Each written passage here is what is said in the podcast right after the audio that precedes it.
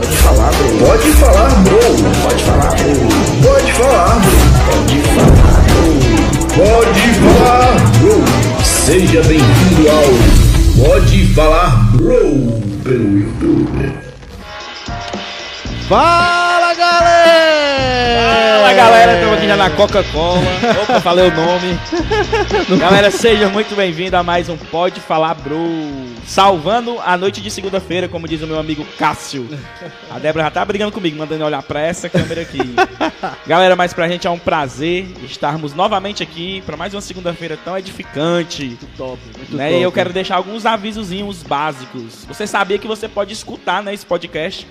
Você que não teve tempo aí de assistir o ao vivo, ou você que quer assistir novamente, ouvir novamente, você pode chegar junto lá na Deezer, no, no, no Spotify e no Apple, Apple Podcasts. Podcast. Então nós estamos nessas plataformas. Você aí que nos segue no Instagram, meu filho, se inscreve lá no YouTube, né? ativa o sininho que também vai engajar lá o YouTube. Quanto mais inscrições, melhor. É isso aí. E a gente tem uma, um- um- uma parada muito da hora pra falar pra vocês é agradecer aos nossos patrocinadores, que na verdade é só um. Profetizando já vários. Queremos agradecer ao AP Comércio que tá sempre fazendo o corre aqui dos lanches, sempre trazendo uma parada pra gente comer muito da hora. Queremos agradecer. Então, se você é de Fortaleza, Maracanã, de região, da região metropolitana. José Walter, né? Que é lá. José Walter, exatamente. Cara, fique ligado. É o melhor depósito de toda a região. Eles entregam em toda Fortaleza. Precisando, é só chamar. É só entrar lá no Instagram, É. arroba apcomércio. a- Arroba apcomércio, né? O que mais? É só isso, né? Pronto, AP Comércios. E pra gente começar esse papo muito top, hoje nós temos aqui um convidado. Quem é, Lucas, que tá com a gente? O nosso convidado hoje é o nosso querido irmão Jorge, Jorge Medeiros. Medeiros, seja bem-vindo, meu mano. Que Deus abençoe demais. E aí, bem-vindo. Jorjão, dai as boas-vindas. Beleza, um abraço grande a todo mundo que está na segunda-feira com a gente aqui. É. É uma honra poder estar aqui, né? Celebrar com vocês esse momento, passar esse momento com vocês e compartilhar de tudo aquilo que a gente vai compartilhar, todos os conteúdos, todas as perguntas, todas as respostas.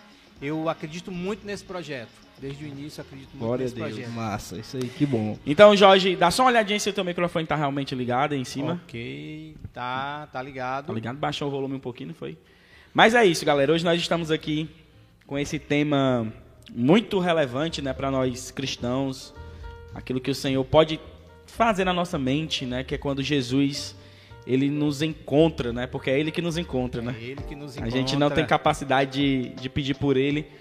E ele vem e transforma a nossa mente. Então eu tenho certeza que muita gente, até da igreja mesmo, não sabe de algumas coisas, né, sobre a vida do Verdade. É interessante é isso, que toda- todas Jorge. as vezes, inclusive a gente, é, todas as vezes que os irmãos vieram colar com a gente aqui, que a gente trocou uma ideia, todas as vezes é, chegava, tá tocando toda hora teu celular aí, macho. Ataque silencioso. É o pessoal querendo saber do podcast. É, é do podcast mesmo. É, é curtindo aí Então, as todas coisas. as vezes que era alguém que, que, que vieram pessoas aqui, a gente aprendeu coisas que a gente mesmo não sabia. hein? Então, todo mundo da igreja que estiver assistindo hoje, com certeza tu vai aprender algo novo sobre o Jorge. Amém. Pra começar, Jorge, eu gostaria que você falasse um pouco aí como é que, como é que o Jorge nasceu, de onde o Jorge é, Ah, beleza. né? Como é foi a história, de onde você é, família, quantos irmãos, qual o contexto de vida, né? Hoje o Jorge está aqui, mas antes ele estava em outro lugar, né? Então conta pra gente aí, se apresenta, né? O que é que você faz hoje, né? Apresente sua família aí pra nós também, em nome de Jesus. Maravilha. Bom, é, meu nome é Jorge e eu sou casado com a Gisele, eu sou o pai da Gabriele e hoje, como eu tenho uma jornada dupla profissional, né? Primeiro eu tenho um, um trabalho onde eu trabalho numa madeireira, é uma madeireira da minha família aqui em Fortaleza e sou coach, né? Tenho essa formação, essa formação internacional e não só, é uma formação como Master Coach. E a gente trabalha exatamente com essa questão da mentalidade, né? Tá desenvolvendo as pessoas, fazendo. é, nós temos uma esteira de produtos, né? onde a gente trabalha questão de mentalidade, por exemplo, é, família. A gente trabalha mentalidade com é, empresários, com empresas. Então, existe todo esse trabalho que a gente faz com mudança de mentalidade quando a pessoa quer alcançar objetivos e metas como coach, tá bom? Fala pra gente aí o, o nome da madeireira, né? Que o Jorge trabalha aí também. É, Ah, é a IZ Madeiras lá no Montese. A gente trabalha lá junto com toda a minha família, né? Tem uma família Show de meus bola. irmãos, meu pai, minha mãe. Massa. trabalha lá e desenvolve esse trabalho com a madeireira comercial. E a respeito, assim, da, da tua família, Jorge. Qual é o contexto da tua família? Teus pais ainda são vivos? Como é que, como é que funciona? Né? Como, como é, conta um pouquinho da Como história aí. né? começou, é? Como vamos, começou já estamos aqui no meio, vamos ver lá do comecinho Lá como do tudo começo. aconteceu. É, vamos lá. O- a minha família, né? é, o meu pai, quando eu, aliás, quando eu nasci, o meu pai e a minha mãe não tinham nenhum tipo de relacionamento. Fortaleza, natural de Fortaleza. Fortaleza, aqui do Jardim América, aqui em Fortaleza, né? Eu nasci nesse contexto aqui. Ah, o- o- os meus avós vieram para Fortaleza para que os meus, né, meu pai, os meus tios pudessem estudar. E aqui em Fortaleza, o meu pai começou a trabalhar muito cedo com o negócio de madeireira. Antigamente era torno, né? Fazia torno, com botão, fazia essas coisas de madeira. E o meu pai é, era nesse contexto. E aqui no Jardim América, nesse trabalho cedo, meu pai se envolveu com a minha mãe, né? Eu nasci, mas eles não tinham nenhum tipo de relacionamento amoroso, né? É. E aí, hum, muito cedo, antes de completar um ano, a minha mãe, por não ter condição de me criar, ela me entregou para minha avó paterna, a mãe do meu pai. E eu fui criado junto com o meu pai, com meus tios, nesse contexto. Jardim América, né? Família é, toda crescendo nesse contexto, né? Eu, eu- eu morava realmente com a minha avó. Morava na casa onde a minha avó morava, né? E a minha avó era uma aposentada e as condições era que- de aposentada mesmo, né? Porque o meu pai e o meu tio estavam começando a vida profissional e eu fui criado nesse contexto, na escola pública, e a gente ia para a escola e tudo. E eu fui criado ali no Jardim América e estudando aqui no Pia Marta Montese. Que o Pia Marta Montese é agregado à igreja de Nazaré.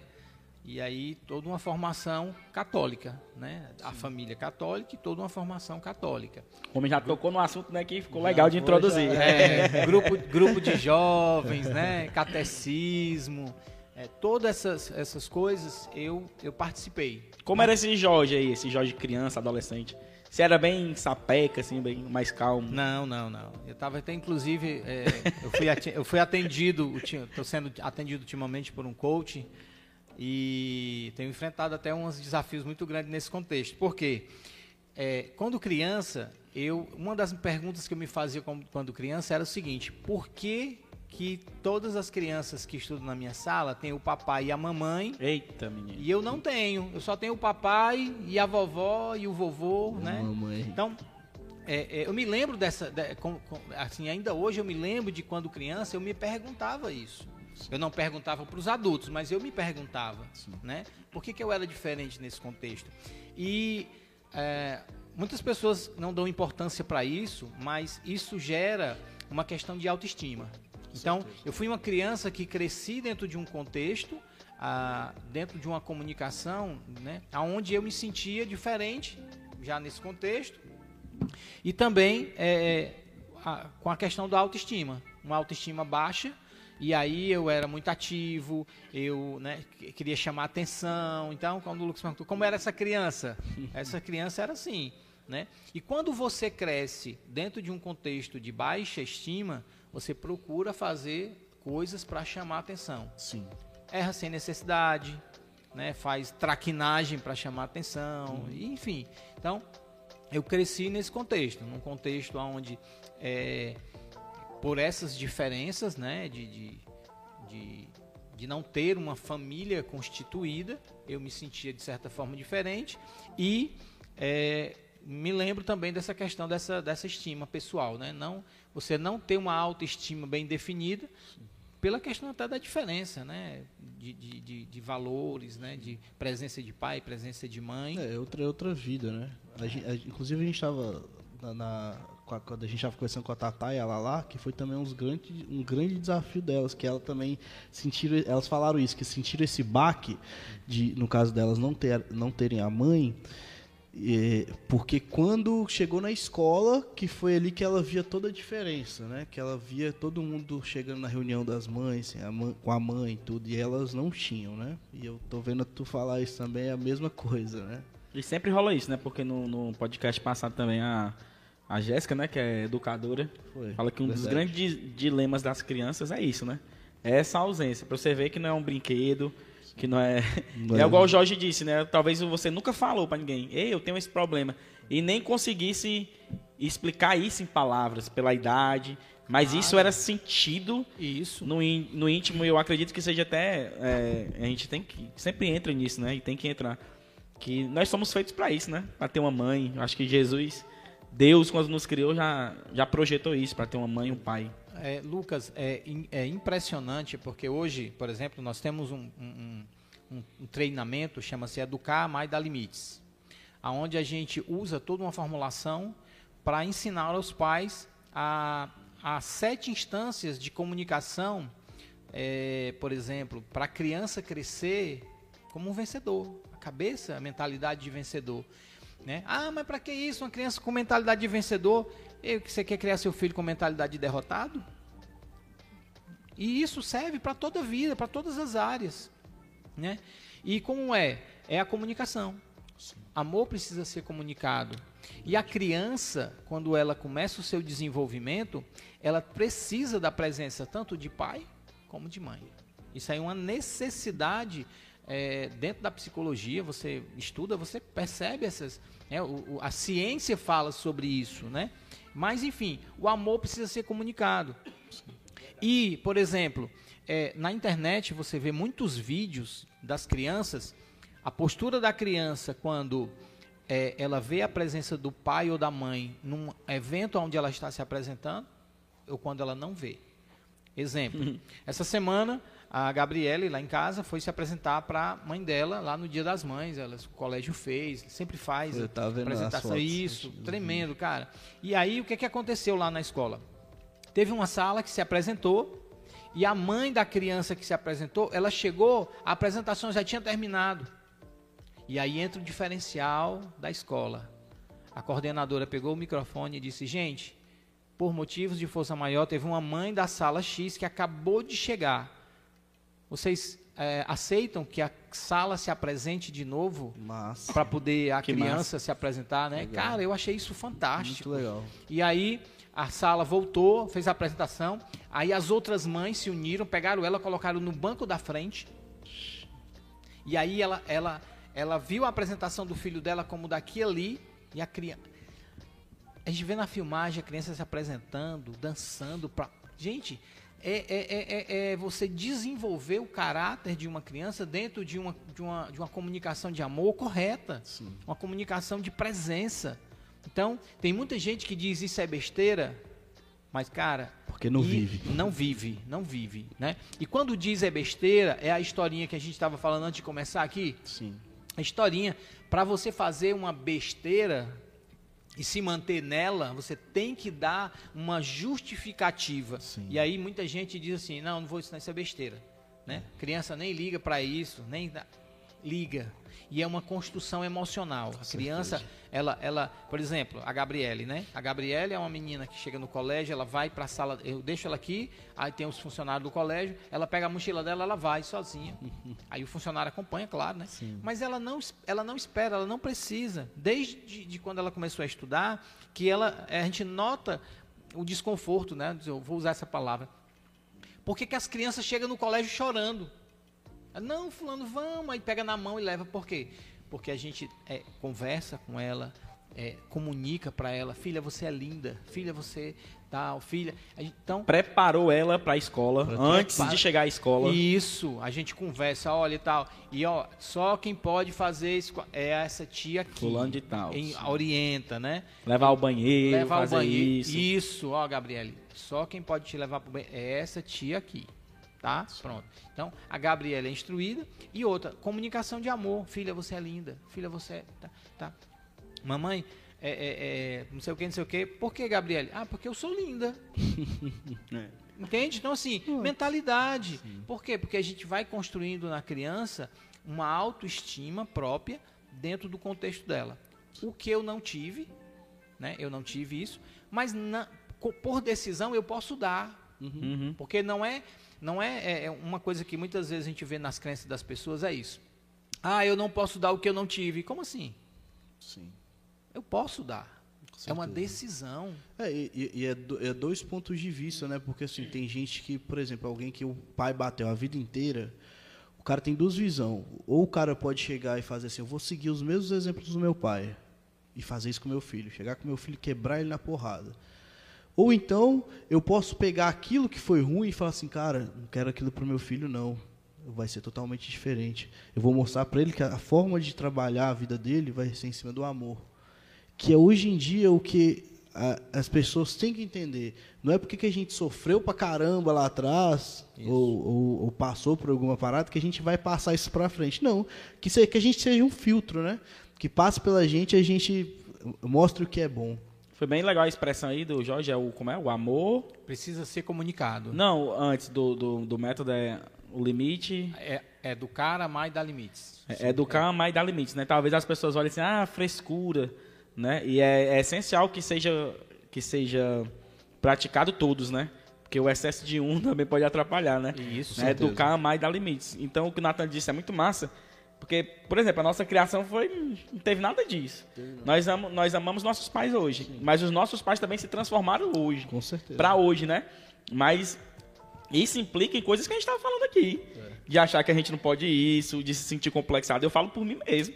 Eu tenho vários complexos que estão melhorando agora. Que agora que eu estou vendo que eu posso, que eu posso fazer, que eu posso ter. Né? Então a gente. E agora com. É, é igual na igreja, né? A gente tinha uma apresentaçãozinha daquela domingo aqui. Talvez tem muito adulto linda. que não tenha nem saco para aquilo. Olha assim, você. Oh, meu Deus. Estão tão, tão errando ali os passos, não estão nem cantando. Né? Mas aquilo ali é uma construção tão interessante né? que, que passa por isso. Pelo Jorge que foi lá na escola, eu vi um, um cara muito legal, é aquele Piaget, Piaget, é um cara da internet, que ele sempre fala de família, de em barbudão. E ele disse, cara, tu já parou para pensar que tu vai no máximo na tua vida toda para três, quatro apresentações do teu filho na escola, né? Que aí ele foi falar da infância, né? São, cara, são umas quatro, cinco ou seis, ele disse, de apresentações. Tu já parou para pensar que tu vai no, no parque, no circo com ele assim umas sete vezes, dez? Aí ele foi listando as coisas desse processo de infância que a, a gente não teve muitas vezes. Né? Mães nossas não se preocupavam muito em ir para uma reunião da escola. E, e, a, e a gente nem critica, porque tinha que lutar por outras coisas, tinha, que, tinha que fazer outras coisas.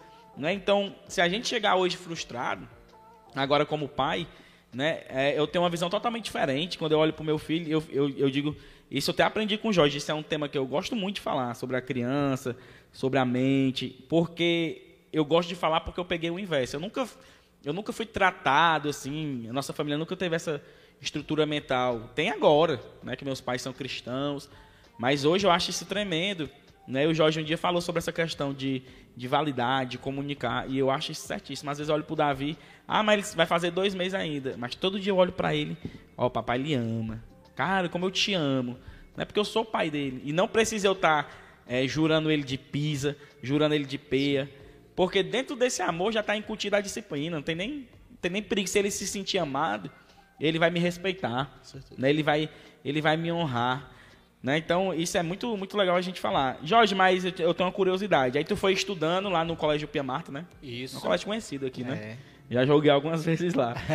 Aí tu foi, fez ensino médio, ensino É, eu, lá. eu estudei no Pia Marta até a oitava série, né? Antigamente era assim, né? Oitava série. Pô, eu até conheço também só Antigamente, mas não é tão antiga assim não, tá? É, eu fiz até a oitava e quando eu saí do Pia Marta, eu fui para uma outra escola católica, que era o Redentorista. Eu fui... é, é, só que quando eu fiz essa, essa mudança, eu já trabalhava. né? Sim.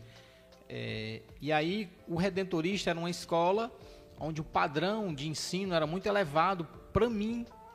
Né? Porque, por exemplo, é, você sai de uma oitava série onde você tem quatro matérias. Uma nova dificuldade, né, aí, ó. É. Você tinha quatro matérias e passo para um colégio que tem 11 disciplinas. Português 1 e 2, português e redação, Uhum. física 1 e 2, química 1 e 2. É. Então, outro padrão. Eu fiquei seis meses lá e depois eu fui para o positivo, E aí eu já fiz a, a, a, a mudança de horário para estudar à noite, porque eu passava o dia trabalhando e estudava à noite. Você já trabalhava Isso- com Isso na na é, não, não. Eu, eu trabalhava ainda no centro da cidade, porque eu tinha, é, nessa época, o meu tio, que era irmão do meu pai, era sócio dele, e aí eu ficava no centro da cidade, né? É, antigamente chamava de contínuo, que é aquele cara que faz depósito, faz, né, Sim. vai comprar não sei o que e tudo mais. Só que aí eu tinha o que nessa época? Eu tinha 14 anos, eu acho, 13 anos de idade, eu já trabalhava. Então, é, é, a minha vida estudantil aí nesse final aí já foi bem, já, já foi bem é, distanciado da questão religiosa. Por quê? Porque aí eu fui para uma escola laica, né? O, um colégio positivo, não tinha muita influência e é, a questão era estudar e trabalhava, trabalhava o dia todo e estudava à noite. E isso, nesse tempo, Jorge, é, tu, a tua família era toda católica, no caso. É. Aí, tanto que eles colocaram você num colégio católico, né? Isso que tu, tu falou do Piamar. É, na questão do Pia Marta, o que, que eu vejo, né? A questão do Pia Marta não era uma decisão porque a escola era católica. A, a decisão do Pia Marta era porque era uma escola que era próxima de casa e também porque tinha um, um- o convênio, né? Que, que, porque assim, o Pia Marta sempre foi uma escola que teve convênio com o Estado. Ele não era uma escola pública, mas tinha um convênio com o Estado. Então isso facilitava também pela questão financeira. Entendi. Então, eu estudava numa escola que tinha um convênio com o Estado era, e, era próxima de casa. Massa. E tinha também essa grande relevância de ser uma escola cristã. Porque, é, assim, eu- o que eu posso dizer desse período é que, de alguma forma, Jesus foi anunciado para mim. Glória a Deus. Entende? Então, quando eu vejo tudo, todo esse O contexto processo. é o processo, né? Deus estava lá já, né? Usando tudo aquilo, né? Aquele catecismo, a história bíblica, aquilo, aquilo tudo já foi sendo trabalhado dentro da minha vida, Sim. né? E então eu segui dessa forma. Quando eu vim pro- pro- para o positivo, aí já ficou mais distanciado. E aí, eh, eu, eu com 16 anos, o meu pai terminou a sociedade com meu tio, e aí eu fui para Madeireira né, trabalhar com meu pai. Meu pai estava, era nesse caso quando ele dividiu a sociedade, ele ficou praticamente só. E aí eu fui para Madeireira. Então nesse momento da minha vida aí teve realmente um, um- uma- um distanciamento dessa dessa questão religiosa, porque eu trabalhava o dia inteiro, ia para o colégio à noite, meu amigo, tinha- eu dormia nas carteiras do colégio, que era uma maravilha, né? Do cansaço e tudo, né? E e aí, é, nesse período exatamente, né, onde eu estava, mudei para uma escola municipal, que era até o Municipal Figueiras Limas, ali na, na coisa, né, ali na Expedicionários. Nesse momento da minha caminhada, é, eu tive um, um- Porque assim, quando você tem uma semente plantada, que você se distancia, principalmente quando você né, tem, é, busca a Deus, né, tem todo esse contexto anunciado, e você se distancia disso, isso te cria um vazio existencial muito grande. Então, é, nessa época que eu estava lá, né, é, trabalhava na madeireira o dia todo e a, e à noite para o colégio, é, eu senti uma, uma, uma crise existencial muito grande. Como se a gente só existisse, né? Não, é como se a gente nem existisse. Que só trabalhar. Pior. É, né? Porque assim, a crise existencial, por exemplo, é, a gente filoso- é, faz a filosofia em cima, fala bonito, né? Racionaliza. Mas, cara, é uma dor emocional muito grande. É uma crise, eu não sei nem explicar. né? É, não, mas é uma crise, você não sabe por que, que você tá ali, por que, Sim. que você veio, para onde você vai, né? Ou seja, é o vazio de Deus, é o vazio de Deus. Você tá sem Deus e você não sabe é, é, é, encontrar esse, esse, esse elo, né? E aí você começa a clamar, porque o que eu fiz naquela época foi isso. Meio Então é massa tu falar disso, Jorge. Então era esse teu vazio todinho. Aí tinha vícios, tinha, Não, eu, eu, tinha não, alguma coisa eu não tinha assim, grandes vícios, Ou tu porque só assim, trabalhava, ia pra casa e Não. tava em crise. Não, era assim. o- a, a minha família, em geral, todos os, os homens da minha família bebem, né? Assim. E entrando na adolescência, junto com todo mundo, eu bebia, né? Sim. Mas eu nunca fui um grande bebedor. Como eu digo bebedor? é, eu tinha problema de ressaca. Quando eu bebia, a minha ressaca era aquela que dava dor de cabeça, dava, né? Então, toda vida que eu ia beber, eu dizia, eu tenho que moderar, porque senão Porque senão vai passar, É. vai dar ruim. então, assim, é, eu saía muito com amigos, né? Deus já tinha te dado ressaca, né? É, graças a Deus. né? Aí, então, assim, eu saía com os amigos, né, pra festa e tudo, mas aquilo tudo não tinha muito sentido pra mim. Não fazia um, um sentido, né? Por exemplo, eu via gente é, que ia pra festa, que se divertia, né? Achava maravilhoso aquilo ali. Eu ia, né? Participava, legal, tudo, mas eu não via, eu não tinha, eu não experimentava aquela mesma alegria. Nem o aquela- falso prazer você sentia. É isso? É, não, assim, não é que eu não quisesse ir. Eu ia, participava junto com os amigos, né, e tudo, né? É, é, tinha, eu fazia até um, hoje eu conto muito dessa estratégia, né? Como às vezes eu não queria beber, aí eu inventava pra galera que eu tinha feito uma promessa. Aí, para fazer uma promessa, eu vou passar um ano sem beber. Aí, que era exatamente para poder sair sem a negada estar naquela forçação Sai de barra. É, não, forçação de barra, vamos tomar, né? Porque assim, é, é, eu não sei se vocês passaram por isso, né? Mas eu passei muito. O pessoal se, se, eh, se juntava para ir para algum lugar beber, se não bebesse 50 litros de cachaça, não, né? Tu Tinha que bater fora. recorde, né? É, Tu tava fora, tava- é, não não, valia. É, né? é, é, sentava na mesa para tomar cerveja e ficava botando o engradado, né? Se não tivesse quantos engradados, é, é- é fraco, é não sei o quê. Então, e aí, por muitas vezes eu usei esse subterfúgio, né? De, rapaz, eu fiz uma promessa, é um ano sem beber, irmão. Fica tranquilo, dá tudo certo. E eu ia, né? Saía com, com a turma nesse contexto, mas é, é, eu sempre sentia essa, essa, essa, assim, essa diferença, né? Não, não era que era, sei lá, não era a, última Coca-Cola do deserto, fazer tudo aquilo ali, né? E nesse momento, né, da, da- do término do terceiro ano, eu abandonei os estudos, porque eu não conseguia fisicamente aguentar. Sim. E entrei numa crise existencial muito grande. Mas antes de abandonar a escola no meio do ano, eu passei por um negócio muito interessante. É, teve um dia que eu fui para um local e no retorno eu encontrei um cara que ele era, na época, o contador da empresa. E ele estava numa mesa bebendo. E eu entrei no bar, que ele estava lá, uma mercearia. E aí ficamos lá batendo um papo, né? Tomando uma cerveja, conversando. E chegou um senhor que era ex-combatente, aqueles cara que era militar, que foi pra Sim, guerra. né? E o cara sentou e começou a contar as histórias da guerra. E aí a gente varou a noite lá, né? Bebendo e tudo mais e tal. Aí quando o dia tava clareando, eu me levantei para ir embora. Pagamos lá a conta e eu me levantei para ir embora. Quando eu saio do bar, eu estava exatamente é, na, na- em frente à paróquia de Nazaré, que era o bairro da gente ali e tal e tal. E eu fui andando naquela calçada na frente daquela igreja e, e quando eu ia caminhando, é, dentro da- de tudo que eu estava passando, me veio a, a- né, eu comecei a chorar sozinho, né? E fiz uma oração a Deus naquele momento. Eu digo, Deus, é, tudo isso aqui para mim é muito sem sentido, né? Mas eu queria te pedir um- uma coisa. Se eu tiver alguma coisa para te ofertar ainda nessa minha vida, eu peço que você venha ao meu encontro, porque eu não tenho mais nenhuma perspectiva de ou forças para lhe buscar, para ir buscar, né? Porque eu já tinha participado de grupo de oração, eu tinha feito alguma, né? Quantos de grupo anos de aí, jovem. Cara, eu acho que eu tinha uns 18 anos. Não lembro bem as datas, não sou muito bom de data não, mas Então, Tamo junto. é. E aí, naquele momento. eu Era um a- jovem, né? É, eu fiz aquela oração e fui embora. E aí, quando passou ali uma semana ou duas, eu não lembro exatamente como, é, eu, eu, eu ia pro colégio, chegava no colégio, passou o primeiro turno. Quando chegou perto do recreio, aí as- o- passou uma pessoa avisando: ó, gente, todo mundo, quando sair aqui, todo mundo pro auditório. Né? Não vai ser liberado ninguém para ir embora, todo mundo pro auditório. E o pessoal da paróquia fez um encontro que foi a semana toda, segunda, terça, quarta, quinta e sexta. Né? Eles iam lá todo dia e faziam a noite de louvor, não sei o quê, com, com oração e pregação da palavra.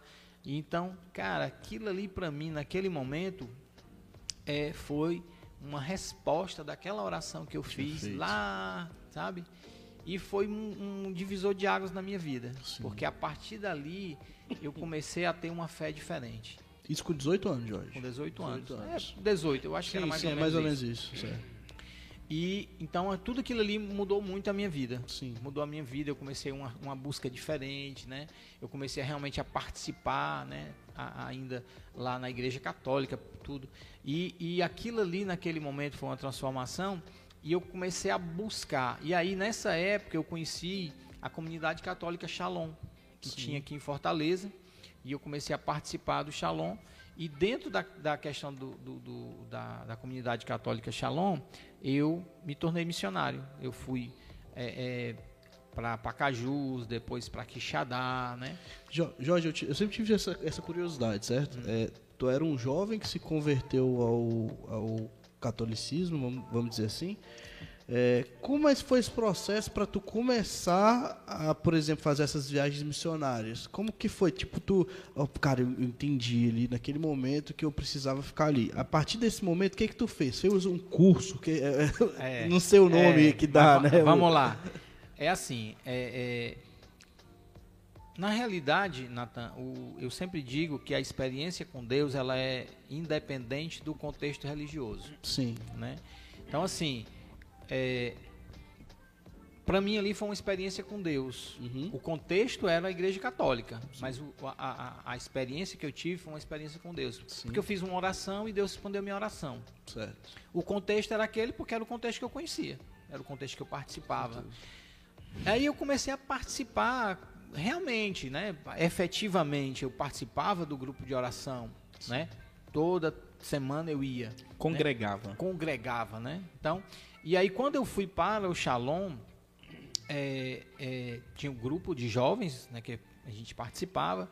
E aí a- o Shalom ele é assim, ele tem a, a comunidade de vida, que é são as pessoas que fazem o voto, vivem só para a obra e tudo mais. E tem as pessoas que fazem, digamos assim, um voto de aliança, né? São pessoas que moram nas suas casas, mas têm todo um compromisso com a comunidade. E aí eu fui participando dos grupos de oração e fui conhecendo a, obra, conhecendo a- as pessoas, conhecendo como é que funcionava e tudo mais. E aí eu eh, pedi para ser acompanhado para poder participar de uma forma mais efetiva, que era da comunidade de vida. Então, em 1990, em jan... de, de- de- isso foi em 88. A minha, a minha caminhada começou em 88. 89 eu passei um ano né, dentro da, da obra, conhecendo, participando. E em 90 eu fui para Pacajus, já como consagrado. Entendi. Faz, né? Então, é, fa- você faz votos, você faz os votos, né? E você vai dentro do contexto. Então, passei um ano em Pacajus como radialista, fazendo programa sertanejo, 5 horas da Olha aí. E agora tá aqui no podcast. É, agora eu tô aqui no Nem podcast, sabia dessa história aí, né? É. Então, passei um ano fazendo programa sertanejo. Qual era a, a métrica? Você faz o programa sertanejo e se torna conhecido. Porque a rádio, cara, te leva, Antigamente era- leva demais. Era muito da hora. E isso abria portas para mim poder evangelizar no- no- nos distritos, nas localidades, né? Então, Isso no caso, tu ficava dentro da igreja católica lá ou você- você morava não, a tipo, numa comunidade casa? católica Shalom tem seus próprios núcleos, suas Entendi. casas, né? Você, é, é, você, como parte da igreja católica, ele tem as suas próprias casas, tem seus próprios, né? Eu tô, eu tô perguntando porque, assim, zero de saber de alguma É. coisa sobre isso. Então, é. assim, é, É, porque curiosidade. Se você tiver, é, é, por exemplo, você vai, por exemplo, você tem um convento, né? O convento faz parte da igreja católica, mas ela é uma obra própria de uma, uma determinada né, é, é, é, congregação Sim. e Paróquia, né? É, então, o Shalom hoje, cara, é, né, é, é- é mundial, né? É, Tem todo canto, canto. Israel, não sei aonde. E eles são, eles, eles se intitulam leigos consagrados, que é uma, uma especificação dentro da, da- do catolicismo, e são consagrados. E aí eu passei um ano, um ano, dois, três anos nessa comunidade, que foi 90, 91 e 92. Né? Então, em 1992 eu desliguei. Nathan tava, na, Nathan tava nascendo nascendo, É, 92. 92 eu me desligo do Shalom, né? E, e é, passo um período em casa e depois eu vou para uma outra congregação, outra comunidade que também, só que essa mais completa. O Shalom era só de leigos consagrados. Essa outra comunidade ela tinha religiosos, religiosas, famílias, né? E aí foi aonde eu fui para para Itália. Só uma pausazinha aqui, Jorge, pro Jorge beber uma, uma Uma águazinha água, aqui. tá- a gente que a- tá- nós agora vamos apertar os cintos, né, para as experiências mais internacionais. Sim, sim, sim. Vai mudar de país, né, e, e coisas tremendas, né? Nós estamos falando aqui de Jesus, né? Esse início aí foi só Jesus preparando, né? O caba, só Jesus é, é, tirando ele de onde ele estava, só para começar a tirar ele daquelas crises. Então, galera, você também pode deixar uma pergunta aí, você que está nos assistindo. Com certeza. Nosso chat. Lembrando a vocês, ó, quem tá entrando agora ou quem não entrou, não sei, segue a gente aí no canal, pode falar bro, se inscreve nesse canal no YouTube. Você também pode ouvir novamente no Deezer, no Apple Podcast e também no Spotify. Lembrando que você também pode compartilhar com outras pessoas. Se você acha esse assunto relevante, você pode estar, pode estar fazendo isso, né, E Natan? também pode seguir o nosso amigo Jorge. Qual que é teu Instagram, Jorge? Arroba Jorge Medeiros Coach. É, Show. Então, pra gente é um prazer estar recebendo o Jorge aqui. E quero também fazer de novo aqui o mexendo do nosso amigo Paulo, né? AP Comércio. Você AP Comércio. tá precisando aí construir, daquele tapa no visual da sua casa, né? Tudo em hidráulicas, material de construção e o melhor, né? Com os preços, hein, Jorge? Muito baratinho lá. Muito bom. Baratinho. Você aqui da, do Maracanã, o José Walter em Fortaleza. Se ele não entregar, eu pego o meu carro e entrego pra ele. Então, ó a AP Comércio. AP Comércio, viu, galera? Então vamos continuar aqui. Jorge, então a gente chegou aí nesse, nesse processo, né, do interior. Isso. Jorge foi retirado aí dessa crise existencial. É interessante, né, que Deus, ele... Tava até lendo um livro que diz isso. Deus, ele já faz o ser humano com vazio. né? Deus já faz o ser humano com De oco, propósito. né? Um, um, um, um buraco que vai clamar por ele em algum momento, né? E o momento é ele mesmo que escolhe, né? Isso. Então, o Jorge chegou nessa fase da vida dele, né? Para quem não sabe, para explicar, o Jorge morou um tempo na, na Itália, né? Entrou mesmo nessa a fundo, né, no ministério, como o Nathan disse, né?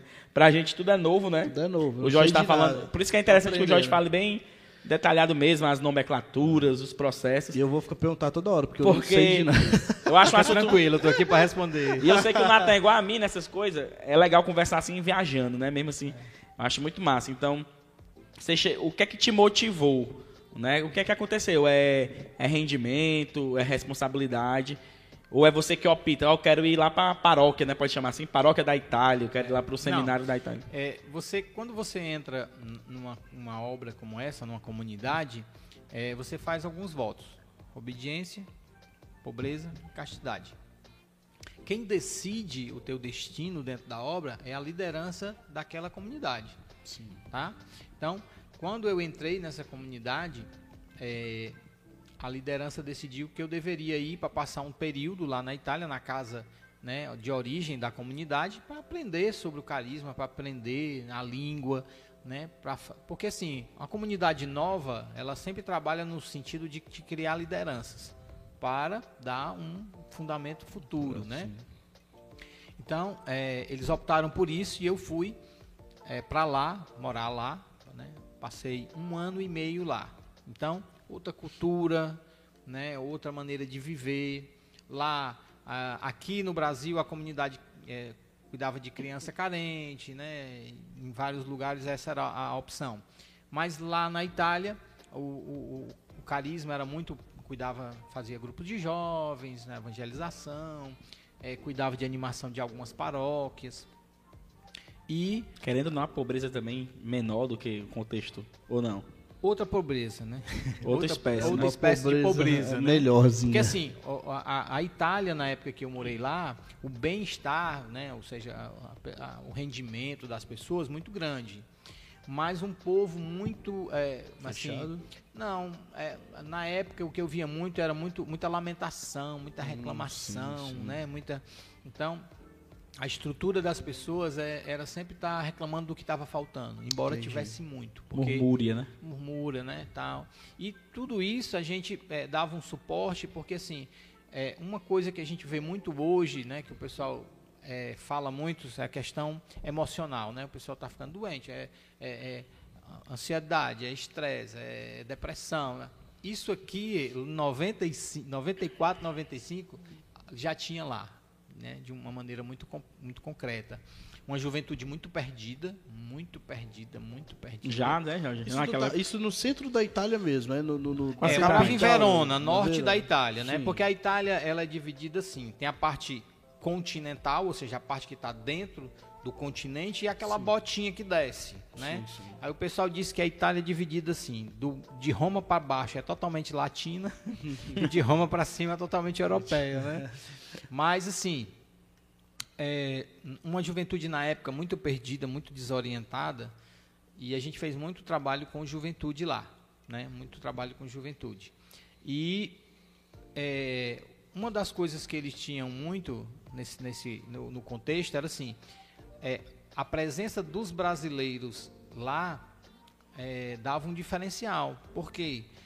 Porque a gente tem uma alegria diferente, Sim. né? A gente tem um calor humano diferente. Eles achavam isso do, bar- eles achavam isso do Cara, é brasileiro. diferencial, Na cara. verdade né? é. Isso é, né? Então, assim, então eu passei esse um ano e meio lá, é, assim, foi um ano de muito conhecimento, de muita experiência, mas também de muita saudade de casa, de muita saudade do Brasil, tá? Tu, tu não E podia vir, né, Jorge, pra cá. Rapaz, quando você faz parte de uma obra onde você tem voto de obediência, quem decide são os É outros, isso, irmão. é verdade. né? Então não é assim, ah, eu quero ir, né? Mas assim, o que é que eu aproveitei muito? O conhecimento, Sim. tá? O conhecer, né? Por exemplo, eh, viajei para a Hungria, viajei para a Áustria, eh, conheci o sul da Itália, Uhum. né? Então, e, e, e você tá lá, e você conhecer, você, por exemplo, participar eh, de teatro, você participar, né? De, enfim, conhecer a língua, né, Uhum. conhecer a cultura. E principalmente porque lá, quando eu cheguei, eles me matricularam num negócio chamado Teologia para Leigos. Porque como eu não tinha me decidido ainda pela vida religiosa, eh, o contexto de lá é assim, dentro da Diocese de Verona você tem os leigos que estudam à noite. Essa expressão que eu queria estar atrás, diocese. É, É, a diocese, o né? que, Jorge? Seria o quê? A diocese é como se fosse um- Seminário? Um, núcleo. Não, a diocese é como se fosse um núcleo. é, é, por exemplo, né? É, aqui nós temos o estado do Ceará. No estado do Ceará nós temos algumas dioceses. Hum, Né? A diocese tem um centro e várias paróquias que formam aquela diocese. Então tem um bispo que cuida daquela diocese. Então é uma convenção, né? Que a gente chama aqui nas nossas é, como igrejas, se fosse né? uma convenção, só que muito limitada territorialmente. Sim, ela sim. tem um espaço geográfico delimitado, né? É, então a diocese ela tem uma, um, dentro do mapa ela tem uma, uma circuncisão ali, uma- uma- um território aonde tem um núcleo que é a, a diocese, né? O núcleo da diocese com um bispo e vários párocos cuidando das várias paróquias ao redor. Então, diocese de Verona ela tinha o teologia para leigos que era à noite e tinha o, eh, o seminário de manhã. O seminário os professores do seminário que estudavam teologia para os padres eram os mesmos que ensinavam teologia à noite. Então, aí tive essa, essa né, assim, de fazer esses cursos, né, de Bíblia, né, Evangelho de João, tal, dentro desse contexto. O cara, os caras são Quando tu, tu foi daqui pra lá, tu foi em mente, ah, eu quero ser padre. Não, nesse momento que eu fui para lá, não. Esse, essa decisão eu tomei depois, aonde eu fui pro No processo, né? Foi no, no processo. né? Inclusive é, é interessante, né? Porque naquela época o acompanhamento que foi feito comigo, ah, eu achei muito, muito assim res- é, respeitoso, né? Pela parte da Igreja Católica, porque eu tinha um padre que me acompanhava.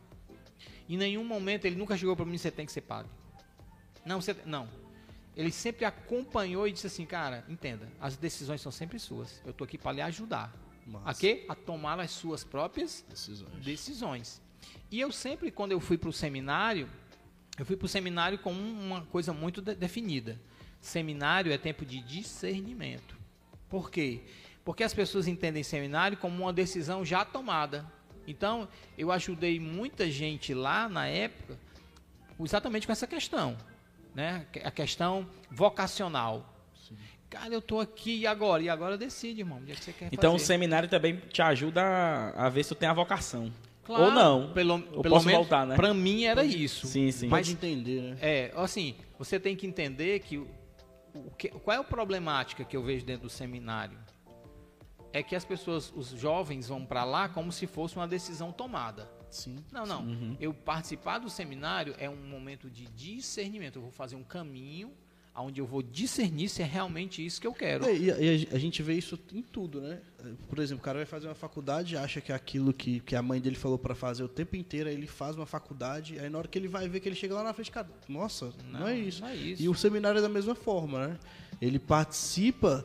É, claro que tem, tem pessoas que já têm a convicção e já E, sabem claro, o que querem. é, não, e- tem gente que vai totalmente já. Não, é isso e pronto. Ok, show de bola. Mas tem aquele que vai lá para entender o processo, entender a Que era o teu caminhada, caso esse. Que foi o meu caso. O meu caso foi esse, né? Sim. Agora sim, quando eu fui para lá, eu fui determinado. Uhum. Eu quero isso. Sim. Tá? Agora, nunca fechei a porta para dizer, cara, no dia que eu não quiser, né? E aí tinha- tem prazo, né? Porque antes da ordenação você tem que, que decidir, porque depois que é ordenado, você não tem mais essa opção de retorno no sentido, é, digamos assim, Desistir, fala, é, desi- porque não assim, ser mais. é, não, não, não dá para desistir de ordenação. Uma vez ordenado, ordenado. Você pode desistir é da função Entendi. né? Depois, de, depois que o óleo desce, irmão, tchau e benção. Já foi. Já foi, tá? O que você pode desistir é da função. Como, Não, você exemplo, se graduou numa faculdade, você vai ser graduado para sempre, né? Mesmo que você É, não exerça. Exatamente. Então, assim, o que que, o que que foi positivo em tudo? Os estudos, Sim. tá? Eu fiz filosofia, eu fiz teologia. A experiência. A experiência, né? Tudo que eu vivi, tudo que eu, que eu passei. Jó, né? e Hum. tu falou de tudo que passou agora. é, Isso é muito legal. Foi um ano e meio, certo? Que tu ficou lá, tu ficou na Itália. Na Itália. Cara, desse, disso tudo que tu passou, o que foi que mais assim que te marcou de bom? Tipo assim, que tu olhou e falou assim, cara, isso aqui foi. é, tu, tu falou dos estudos que você aprendeu muito, mas não só do, do que foi bom, o que também foi que te marcou de ruim, que tu falou assim, cara, não quis ficar lá, quis voltar, ou, ou quis permanecer. Com, me conta os dois lados, os dois Pronto, lados. Vamos lá. Tem coisa ruim, né, também? É. Tem, tem sim. Que é que tu É. chegou lá e viu que não... É, vamos lá. Vamos falar do ruim.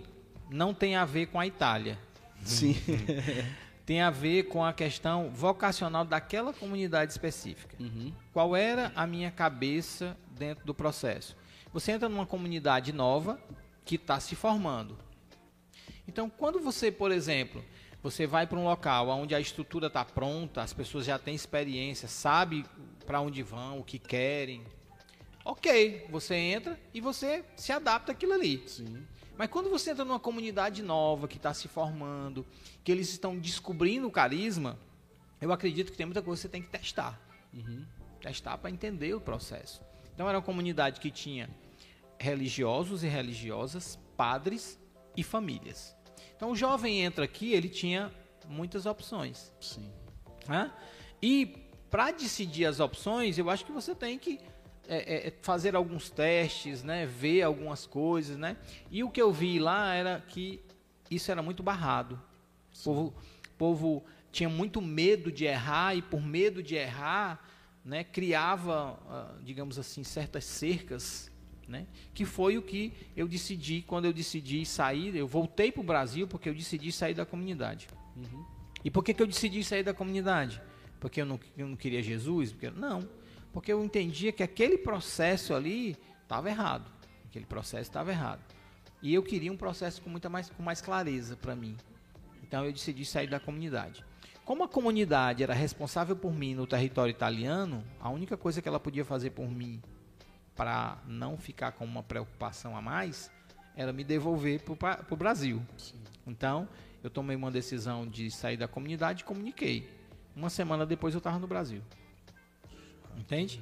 Então isso para mim foi muito negativo Uhum. tá? Por quê? Porque eu tinha toda uma vida lá, eu tinha amigos, eu tinha pessoas.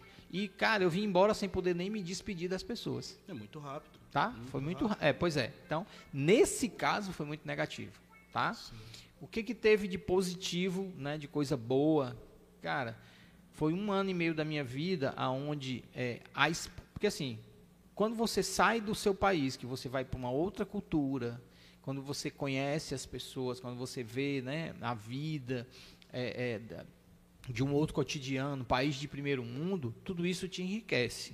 Enriquece de conhecimento, mas também te, é, é, te enriquece de, eu digo assim, eu vou usar essa palavra, de sabedoria. Tá bom? Então, tudo isso para mim foi muito enriquecedor. É, o estar longe de, de casa, de familiares, né? É, é, de, de, de, de ter que passar os seus próprios apuros sozinhos, né? Tudo isso foi muito enriquecedor para mim, tá certo? Então, positivo isso e de negativo essa questão da, da comunidade que não sabia lidar comigo, no sentido de...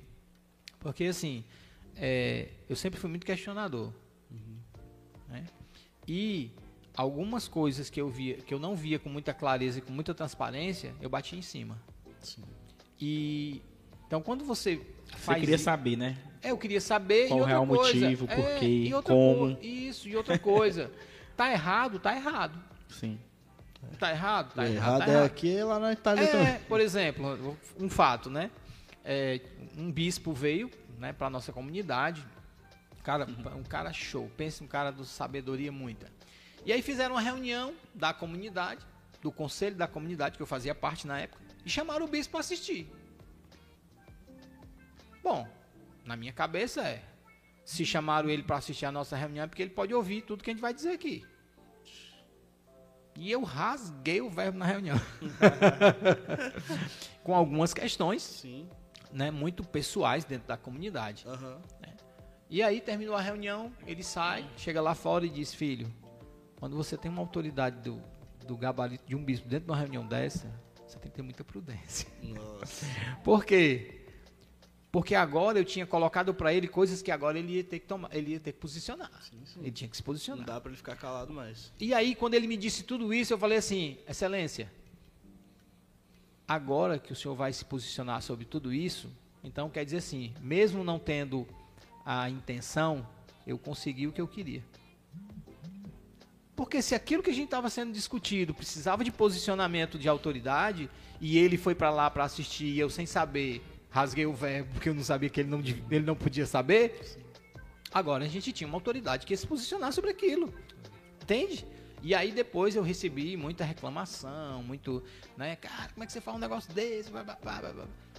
Aí eu disse, cara, mas não era pra fazer não? Ou ele veio pra cá, pra, pra dentro da reunião e a gente ia maquiar tudo, ia ser todo mundo... Tá tudo bem, que tava.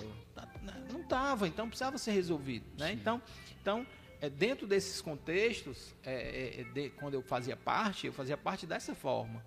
Então não foi nunca muito maquiagem, não, eu rasgava logo Nada, o verbo e nada. tudo Eu mais. até tinha colocado aqui no- na pauta, que era. Tu tá até respondendo já. Até coloquei, né? Então quando você chegou lá, Jorge, o seminário era o que tu esperava? É o que tu idealizava? Porque a gente idealiza, né? É. A gente tá saindo no avião, a gente tá saindo de casa. O ser humano idealiza. É, E aí, o verdade. que é que tu, que é que tu, tu é veio porque, do assim, seminário? Na realidade, quando eu fui para a Itália, eu não fui para o seminário. Sim. Tá? O seminário eu participei aqui em Quixadá, quando eu voltei para o Brasil, fiz um probatório, que eles chamam, né? O cara me mandou para casa, e aí vamos ver. Quer voltar mesmo? Quer voltar mesmo? eu voltei e fui para o seminário. Mas assim, eu nunca tive problema com o seminário, no sentido do, do- da disciplina, Do da sistema. estrutura de vida, nunca tive, né? Muito pelo contrário. né? O seminário, ele sempre me ajudou a ter uma disciplina que eu nunca tive, Sim. né? A estudar, sentar para estudar. Era novo, né, Jorge? Hã? Era novo, né? Também. É, tá. Então, assim, é, porque eu saí, eu tinha uma vida muito agitada de comércio, né? e aí, de repente, você no vai... Brasil. É, no Brasil, e aí você vai para um seminário, né? Tem o silêncio, tem as orações, né? Então, e na igreja católica você tem é, as horas das orações, né? No livrinho lá, você ora tal hora, o salmo e tal, tal. Então, é, é, dentro desse contexto, essa disciplina me ajudou muito. Né? O contexto do seminário de aprendizado, de, de filosofia, teologia, né? É- é- ética, é, todas essas cadeiras que formam a, a grade curricular do seminário, cara, muito enriquecedor, muito enriquecedor. Essa, essa pergunta que eu vou te fazer agora, eu Ah. tava ontem, hoje, hoje de manhã, deitado, eu tava, eu queria te fazer. Ah. Né, a gente idealiza muito a, a, a Itália, né? Tem Ah. essa questão da cultura do, do catolicismo, Roma, os filmes. Né? Agora eu queria que tu explicasse pra galera como era a rotina, Jorge. Assim, tu morava onde? Era junto com todo mundo? É aquela ideia mesmo de, de bata, todo mundo ali se encontrando pra almoçar. Como era teu dia a dia? Pronto, Fala aí pra gente, ó. é. 8 horas da manhã, Pão e Lucas. vinho, vivia de pão É. e vinho.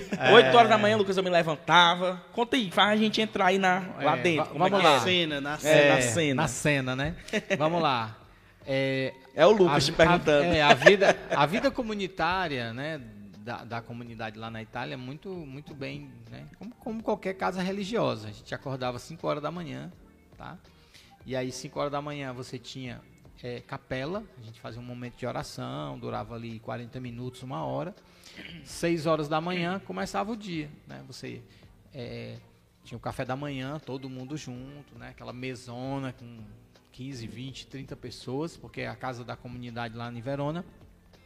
Nós tínhamos um padre, nós tínhamos é, umas três famílias, família pai, mãe e crianças, e tínhamos também ah, três religiosas na época e os jovens. Os jovens eram nós, né? Na época, né? Tínhamos Tu tinha Os quantos anos ali? Já? Lembra? Em torno de quantos anos? uns 20, acho que eu tinha uns Ele 20 foi anos, cedo, né? É, 20, 22 anos, uma coisa assim, nessa época. E aí, é, é, e aí é a rotina de trabalho, né? Na casa comunitária, terminou o café da manhã, a gente ia para as obrigações, cada um com as suas.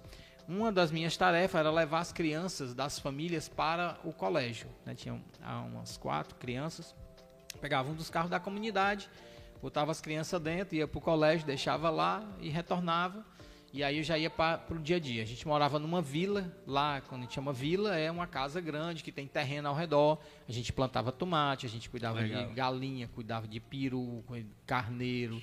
A gente criava esses animais Grama. para uso, Tinha grama, plantava, né? Tinha A pergunta Tô imaginando aqui, ó. como é não, é. a gente fazia. Bonito, aquela, né? aquela- aqueles túnel bonito. de plástico que vocês veem assim de plantação? A gente tinha aquilo ali porque na Itália, se você não plantar daquela forma, morre por causa do frio.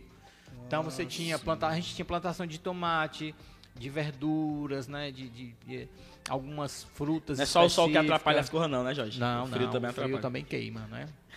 e aí a gente tinha todo esse trabalho e, e eu fazia parte da equipe dessa, dessa parte, né? É, rachar lenha, né? ter a lenha para botar na- na- no- no aquecedor, é, cuidar da, da colheita, por exemplo, a gente tinha muita plantação de, de abricó, de, de cereja, então na época que a cereja dava, a gente fazia, recolhia, a gente tinha é, criação de coelho, aí um momento específico tinha que a- abater os coelhos para botar no freezer, né? Porque lá eles consomem né, a carne do coelho bem assim, de forma bem tranquila. Então tudo isso a gente é trabalho do dia a dia. Fora isso, tem as atividades de, de- da comunidade religiosa, né? as orações, as adorações. E essa comunidade específica a gente tinha na quinta-feira à noite, a gente fazia o rodízio de adoração. Cada um pegava uma hora, da, da, da quinta para sexta-feira.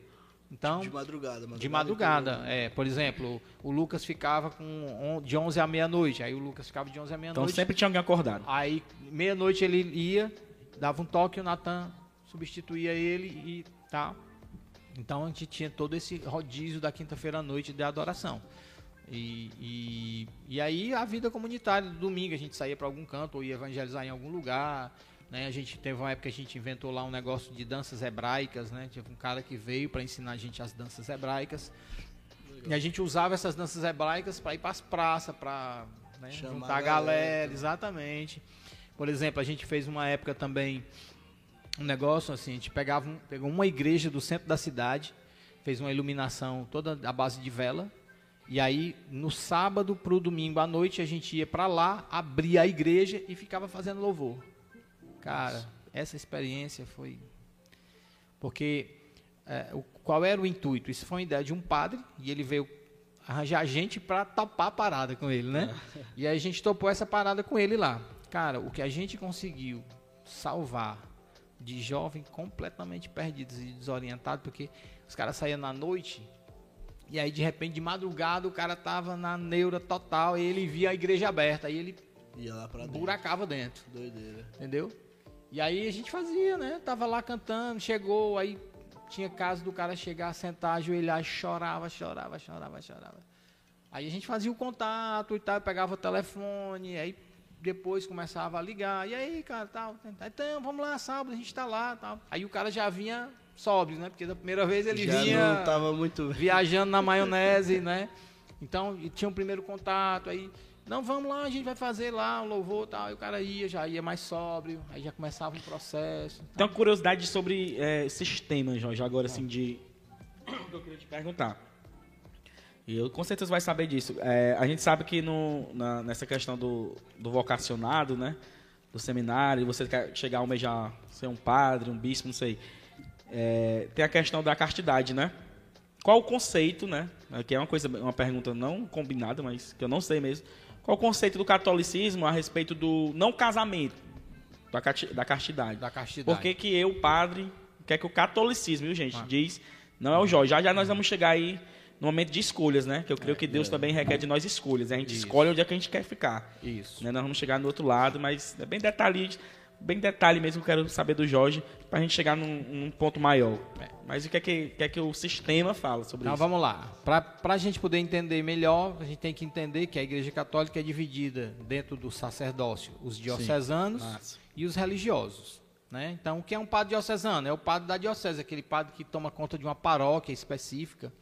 E o religioso? O religioso é aquele cara que tem uma congregação, ele é franciscano, ele é dominicano, né? ele tem uma.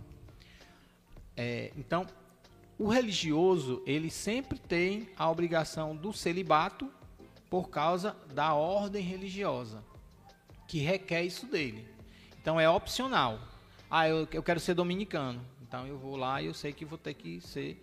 É, tenho, tenho que ter o voto de castidade, então não vou casar. É uma opção. Né? O diocesano, a igreja impôs para que se o cara quisesse ser ordenado, ele também fizesse o voto de castidade. Tá? Isso vem desde a Idade Média. Tá? Então, inclusive a própria igreja, dentro de alguns grupos católicos, existem já um certo. Resistência? Uma resistência não, mas vamos dizer assim. Por quê? Por que, que não libera? Por que, que né? Tá, Já né? há um questionamento, É, que não existia. isso para os diocesanos, tá? Isso para os diocesanos. Porque assim, é, é, o que é que acontece? A, a palavra de Deus diz que Deus não requer de você voto, mas se você votou, obedeça, né? Então, assim, a, a, a igreja ela coloca dentro do parâmetro, olha, você quer ser um religioso? A regra é essa. Tá? Você quer? Agora, o diocesano, o pessoal diz que ele, ele, ele, ele, ele é obrigatório fazer coisa para não colocar em risco o patrimônio da igreja. Por quê? Porque a diocese ou, ou a paróquia, ela não pertence ao padre. Ela pertence à igreja. Né? Tá? E, então, sempre foi esse o argumento. Mas hoje, você pega um padre diocesano, tem padre diocesano aí que é professor de, de faculdade, tem, né? Então tem, tem um recurso por fora.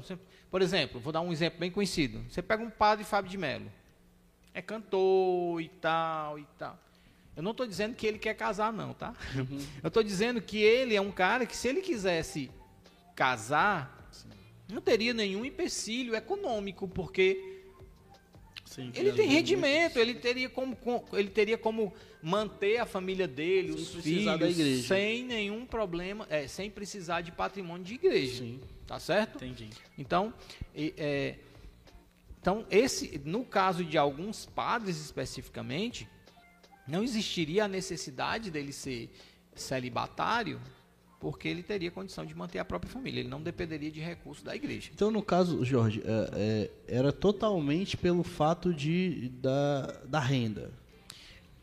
Inicialmente se diz isso, tá? Sim. Mas a- o que é que eu vejo de fato? Isso pela minha experiência, o contato que eu tive com os próprios padres, seminaristas e tudo mais. Cara, é uma questão de escolha pessoal. Agora, o que que acontece em alguns casos? Pelo menos a minha análise. O Lucas quer ser padre. Show. Ele tem a vocação, ele quer, ele gosta, pá, pá, pá, pá, pá, pá, pá. Só que ele não tem a, a, a, a decisão do celibato. Mas como para poder ser ordenado existe essa cláusula, aí ele, com toda boa vontade, com todo amor, não, eu vou fazer o voto, eu vou ser fiel. Cara, Aí ele faz. Aí ele começa ali, dois, três, cinco, seis anos, tudo beleza. Mas um dia ele se apaixona. Não tem problema nenhum se apaixonar. O que é que tem problema? Casar. Não, você rompeu o voto. Você quebrar o voto. Esse é um problema. Tá? E aí, o que é que acontece? Muitos padres pedem a dispensa de ordem, porque o Vaticano só autoriza o casamento de um padre se ele se afastar das ordens, Deixar tudo. deixar o, a- a- o compromisso de ser padre, né? Alguns é, retrocedem, né, dentro do contexto deles e viram diáconos. Porque É, o no- diácono o pode. diácono pode casar. Entendi. O diácono da, da igreja católica, ele pode casar. Eu ia querer ser um diácono, então. É.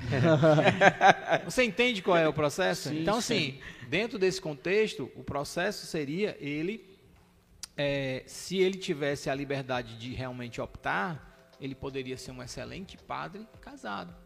Por exemplo, muito, muito pouca gente sabe que existe a Igreja Católica Grega. E a Igreja Católica Grega, os padres são casados. Eu conheci um padre grego casado. Inclusive, a filha dele eh, morou lá na, com, a na com um certo período na comunidade lá na Itália com a gente. E ele veio, celebrou a missa e tal, com a esposa. Mas pouca gente sabe disso, porque não é interessante para a igreja católica divulgar, né? Porque- Falar isso. Até porque cria-se um certo escândalo. Por quê? Porque dentro da nossa cultura, as pessoas não estão preparadas para esse tipo Não de, tem, de não tem, situação. não tem. Tem Entende? cabeça pra isso. É, não tem nem. Jorge, e, e tu falando disso agora, a gente tava falando da Itália, é, deixa eu voltar só um, um pouquinho. Tu acha que Deus tinha um propósito pra ti lá? Porque eu, eu- eu vejo é, com o que você fala que parece que foi um divisor de água a Itália. Não sei se eu tô, tô- tô tendo um ponto de vista errado, mas o que me parece que ali, ali no ponto do, do- quando tu chegou na Itália, que aconteceu tudo que, que aconteceu, que você aprendeu, que você viveu, foi tipo um divisor de água que tu falou assim, cara, ou eu quero ir para esse caminho, eu quero, eu quero ir para esse, não quero ir para esse. É, tu acha que isso foi uma entrada de Deus para começar a, a, a trabalhar na tua vida? Eu vejo assim, hoje eu tenho uma visão sobre propósito né, completamente diferente que eu tinha naquela época. Sim. O que eu posso te dizer dentro desse contexto é que Deus não faz nada por acaso. Uhum. né? Não, ele não cria ah, as coisas ao acaso, ou ah, mandaram ele para Itália, Vixe, é porque eu estava desligado, foi mal. Não. Não vi que... É, não, não tem, eu não, não, não acredito dessa forma. O, o estabelecimento disso dentro da minha vida hoje, né, eu posso dizer assim para ti, eu nem sei na real o que é que Deus ainda quer disso, porque Sim. na minha cabeça eu não desliguei a tomada ainda, Aham. né? Mas dentro do contexto propósito e missão, o que é que eu entendo? Ah, eu entendo que hoje o propósito ele me alcança quando eu tenho a minha identidade bem definida, Firme. tá? Então é, eu, não, eu não tenho que sair correndo atrás do meu propósito. Aí qual é o meu propósito? Qual é o teu propósito? propósito? Não. Eu entendo que quando a gente entende quem nós somos, o propósito chega. O propósito se, a- se ajusta, né? O pro- propósito me pega pela mão e, e me leva. Qual é o grande, né, que eu vejo hoje disso tudo? É um- uma geração de pessoas completamente sem identidade. Por quê? Porque a nossa identidade fundamental deriva do conhecimento que eu tenho de Deus. Sim. Então, é, como coach, por exemplo, uma das coisas que a gente precisa identificar para ajudar as pessoas a, a- a crescer é fazê-las entenderem qual é o nível de clareza que ela tem da própria identidade. Então, a gente faz algumas sessões, alguns atendimentos, e hoje, ultimamente até tenho dito, nos últimos atendimentos que eu fiz, ou os 10 últimos atendimentos que eu fiz, nenhuma das pessoas que veio para o meu atendimento tinha a mínima noção de quem era. Nenhuma. Nenhuma. Então, a identidade, ela vai te gerar clareza do propósito, ou seja, o propósito vai chegar para você quando você tem a sua identidade muito bem definida. Né? No, no- na, na questão Itália, eu sempre digo assim: algum momento Deus vai chegar para mim e vai dizer assim, cara, agora que você já conhece a língua, né, que você tem alguns contatos por lá, faz isso aqui para mim lá. Eu acho que pode ser que esse momento ainda chegue. Não, a gente não pode ficar sem o Jorge aqui. É, né? Brincadeira, brincadeira. né? Mas Brincadeira. o que, é que eu, o que é que eu entendo? Como Deus não faz nada por acaso, Sim. né? Eu faço com, eu gosto muito da história do pastor Will, né? Quando eu fizer 50 anos, né, Deus tem uma promessa para mim, né? Então assim, eu sei que Deus tem alguma coisa com relação a isso. Eu não sei nem como é, nem quando é, mas eu sei que Deus tem. Ou também, Jorge, onde é? Onde é? Pode ser aqui, né? É, pode ser aqui, né? Como nós já estamos utilizando É. né, o conteúdo já. Isso. Já estamos... Porque assim, hoje em dia, é, Nathan, com a questão da internet, por exemplo, eu posso atender um cliente de coaching em qualquer lugar do mundo. Tá? Posso atender em qualquer lugar do mundo. Eu posso fazer, eu posso dar um treinamento né, remoto a pessoas em qualquer lugar do mundo. Então posso fazer daqui para lá, sem nenhum problema, né? Então tem como fazer. O que eu digo muito na questão hoje de conhecimento é as pessoas precisam ser treinadas. E aí eu vou dar uma, um, uma, um spot, é? Quando eu fiz o meu primeiro treinamento de coaching, que eu fiz o formação em coaching, eu fazia, eu já era, eu já era evangélico. E aí, o que que, o que que aconteceu? Quando eu voltei do treinamento, a única coisa que ardia no meu coração é, cara, eu preciso ensinar para as pessoas isso. Por quê? Porque dentro das igrejas existem milhares de pessoas que não sabem quem são. Existem milhares de pessoas que caminham dentro de uma religiosidade e se afundam com crenças limitantes. Aquela história que eu falei do educar mais dar limites, cara, o educar mais dar limites dentro de um contexto cristão ajudaria muito aos pais poderem criar seus filhos de forma emocionalmente muito mais maduras, muito mais equilibradas. Entende? E até mesmo porque quando você começa uma comunicação diferente, a tua vida muda. Quando você começa a comunicar amor, quando você começa a olhar nos olhos, quando você começa a abraçar, você começa também a ser transformado. Então, por exemplo, existem muitas pessoas, e eu não tenho dúvida disso, porque isso gritava no meu coração quando eu voltei do meu processo de formação em coach, é que as pessoas precisam colocar tudo isso na prática.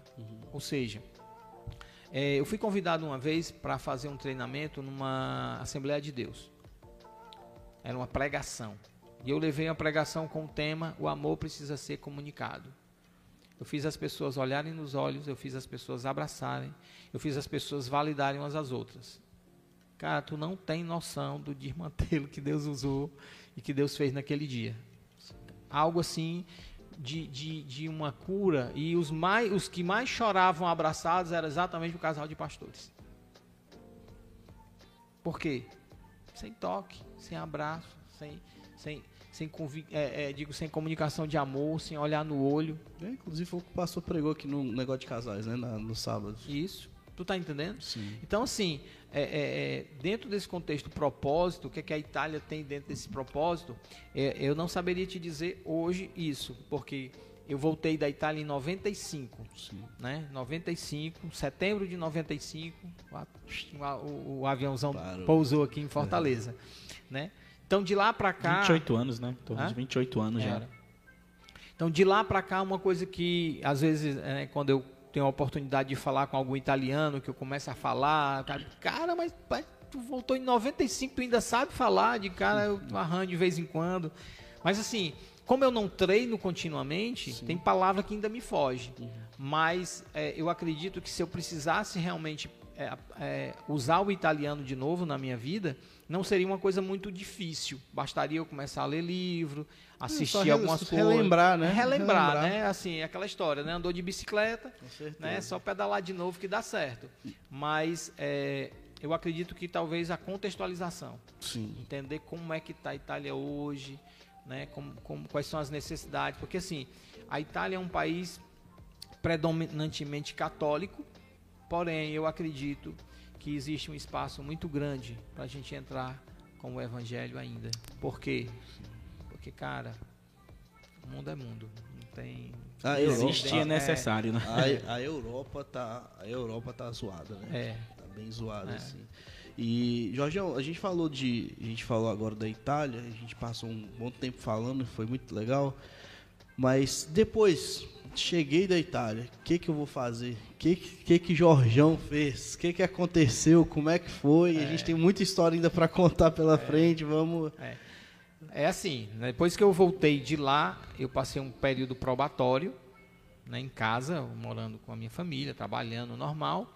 E depois disso, é, eu, eu é, acompanhado ainda pelo, pelo, pelo padre que me acompanhava, eu fiz vestibular para filosofia aqui em Fortaleza, na UES.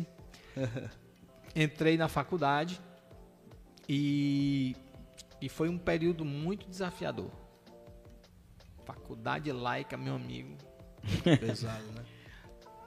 Não tu nem imagina o quanto. Saindo do contexto de retiro mesmo, né? Aquela coisa de especificamente cristianismo. E não só, né? Porque, UES, porque né? assim, você, você ir para um seminário, estudar filosofia, é uma coisa, você está dentro Sim. de um, de um ambiente res- res- é, reservado. Quando você vai para a comunidade. É, Os leões às vezes ficam calados, né? É, quando você vai. Quando você vai para uma, uma faculdade laica, né, a, a negada bota o dedo na tua cara. Negada, né?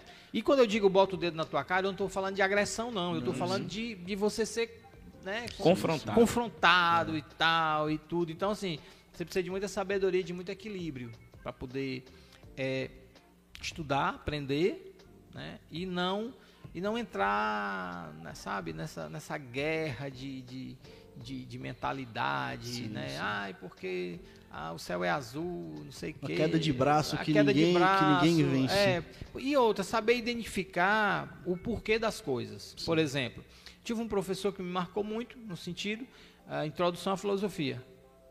Então, ele era um cara que ele sentava o ferro na igreja católica. né? Falava mal assim mesmo, mas assim, escrachado da igreja católica. E aí um dia, alguém cutucou, né? "Ah, Professor, por que que você odeia tanto a igreja? aí ele falou. É, era traumatizado com uma confissão. Tá. Então ele foi se confessar quando criança e o E padre ele fala sem nenhum problema, né? é, e o padre ficou perguntando para ele o que, é que tinha acontecido, né, e tal, e tal.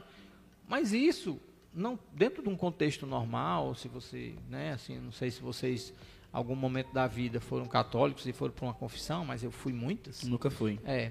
Então, assim, dentro do contexto confessionário, Só me confessar né, com a minha mãe tem mesmo. padre que ele chega lá e diz assim, meu filho, quais são os seus pecados? E fica ouvindo, pronto. Aí você confessa. Tem padre não, que ele fica, né?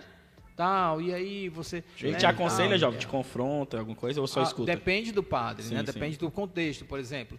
É, em geral, padre de paróquia que confessa, né? Os, os, paro, os paroquianos em geral, depende muito se ele tem mais intimidade, se ele tem mais conhecimento, se você é uma pessoa que é mais é, que tem uma caminhada mais firme, eu, ele, né? Ou uma pessoa que chegou lá uma vez perdido, padre, eu quero confessar e tal. Então, depende muito desse contexto. E para mim que fui de, de liderança, que fui de, né, de seminário, um padre que confessa um seminarista, dependendo da, do nível espiritual que ele tenha, ele vai te perguntar um pouco mais, não no sentido da curiosidade. Você- não existe uma curiosidade. O que existe é uma tentativa de tentar fazer você melhorar como Ajudar, ser né? humano e Ajuda, tal, né?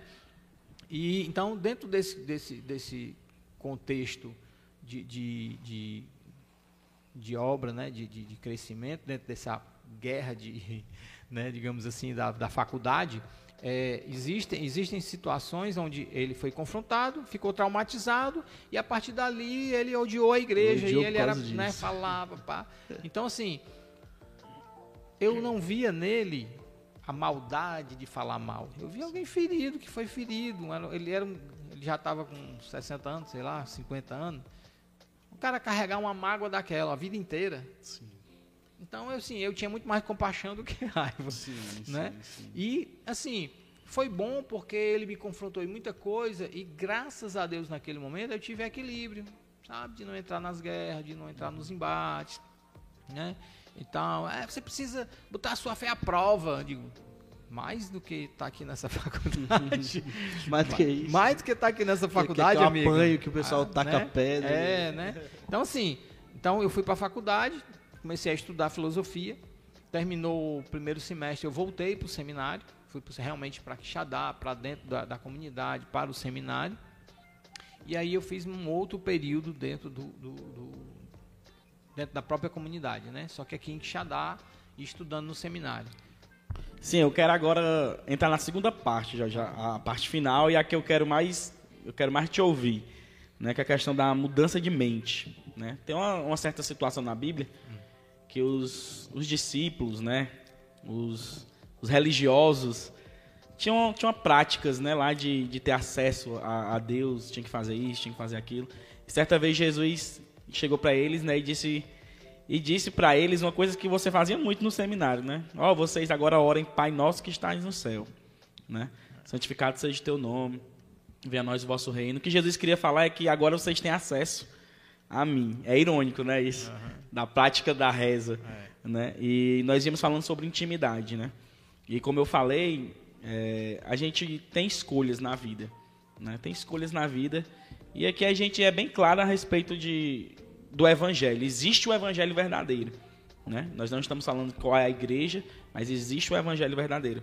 Mas eu quero te perguntar sobre a questão da mudança de mente. Onde foi? Se foi na Itália, né? Porque a gente já mudou do, do já chegou aqui no Brasil, uhum. mas tu pode retornar. Onde foi? A gente tem aqui uma experiência da irmã da irmã Célia, né? Que também é tremendo o testemunho dela a respeito do seminário. Fez parte de seminário, de dos grupos, né? Das uhum. mulheres ali da junto à Salete também. E ambas delas, né, a da Salete, inclusive, é tremendo quando ela disse que estava lendo a Bíblia lá dentro e o Espírito falou que não é seu lugar. Né? Onde foi que aconteceu a, a mudança de mente para a gente chegar nessa reta final? Né? Onde foi que Jesus começou a te, a te falar que não bastava apenas estudar, não bastava apenas rezar, não bastava apenas saber sobre todos os temas ou divisões de cargos, Onde foi que aconteceu isso? Como foi esse processo? Né, que quando foi criado esse tema para esse podcast, o, o, processo era esse. Né? Então a gente já falou muito da, da Igreja Católica, a gente já falou muito do seminário, mas agora eu quero, quero te perguntar: quando foi que tu começou a dizer assim, aqui não é meu lugar? Aqui o Senhor, o Espírito Santo me tocou, né? E eu preciso conhecer Ele, né? Onde foi que tu começou de fato sentir? Porque às vezes é perigoso, né? A gente vem até conversando isso no carro. Às vezes a gente tem 30 anos de igreja, católico ou evangélica. Mas às vezes a gente ainda não foi tocado, né, pelo Espírito. Mas como foi que começou esse start, né? Agostinho de Hipona, né, ele foi tocado, né? Ele tava era boêmio, viajava para todos os países, mas ele dizia que o coração dele sempre amava estar em fuga, ia para ali, ia para lá, mas em um determinado momento ele chegou, né, dá até o exemplo do, do, do marinheiro ou de, um, de alguém que está fugindo, de repente embarcou numa cidade que ele chegou e disse assim, Vala, eu nunca vim aqui, mas aqui é o meu aqui é o meu lugar, né? E aí ele diz, né? Feriste-me com a tua palavra, desde então eu te amei. Né? Então, em algum momento, o Senhor tocou, né? Hoje o Jorge está aqui, né? Praticando coisas totalmente diferentes. É.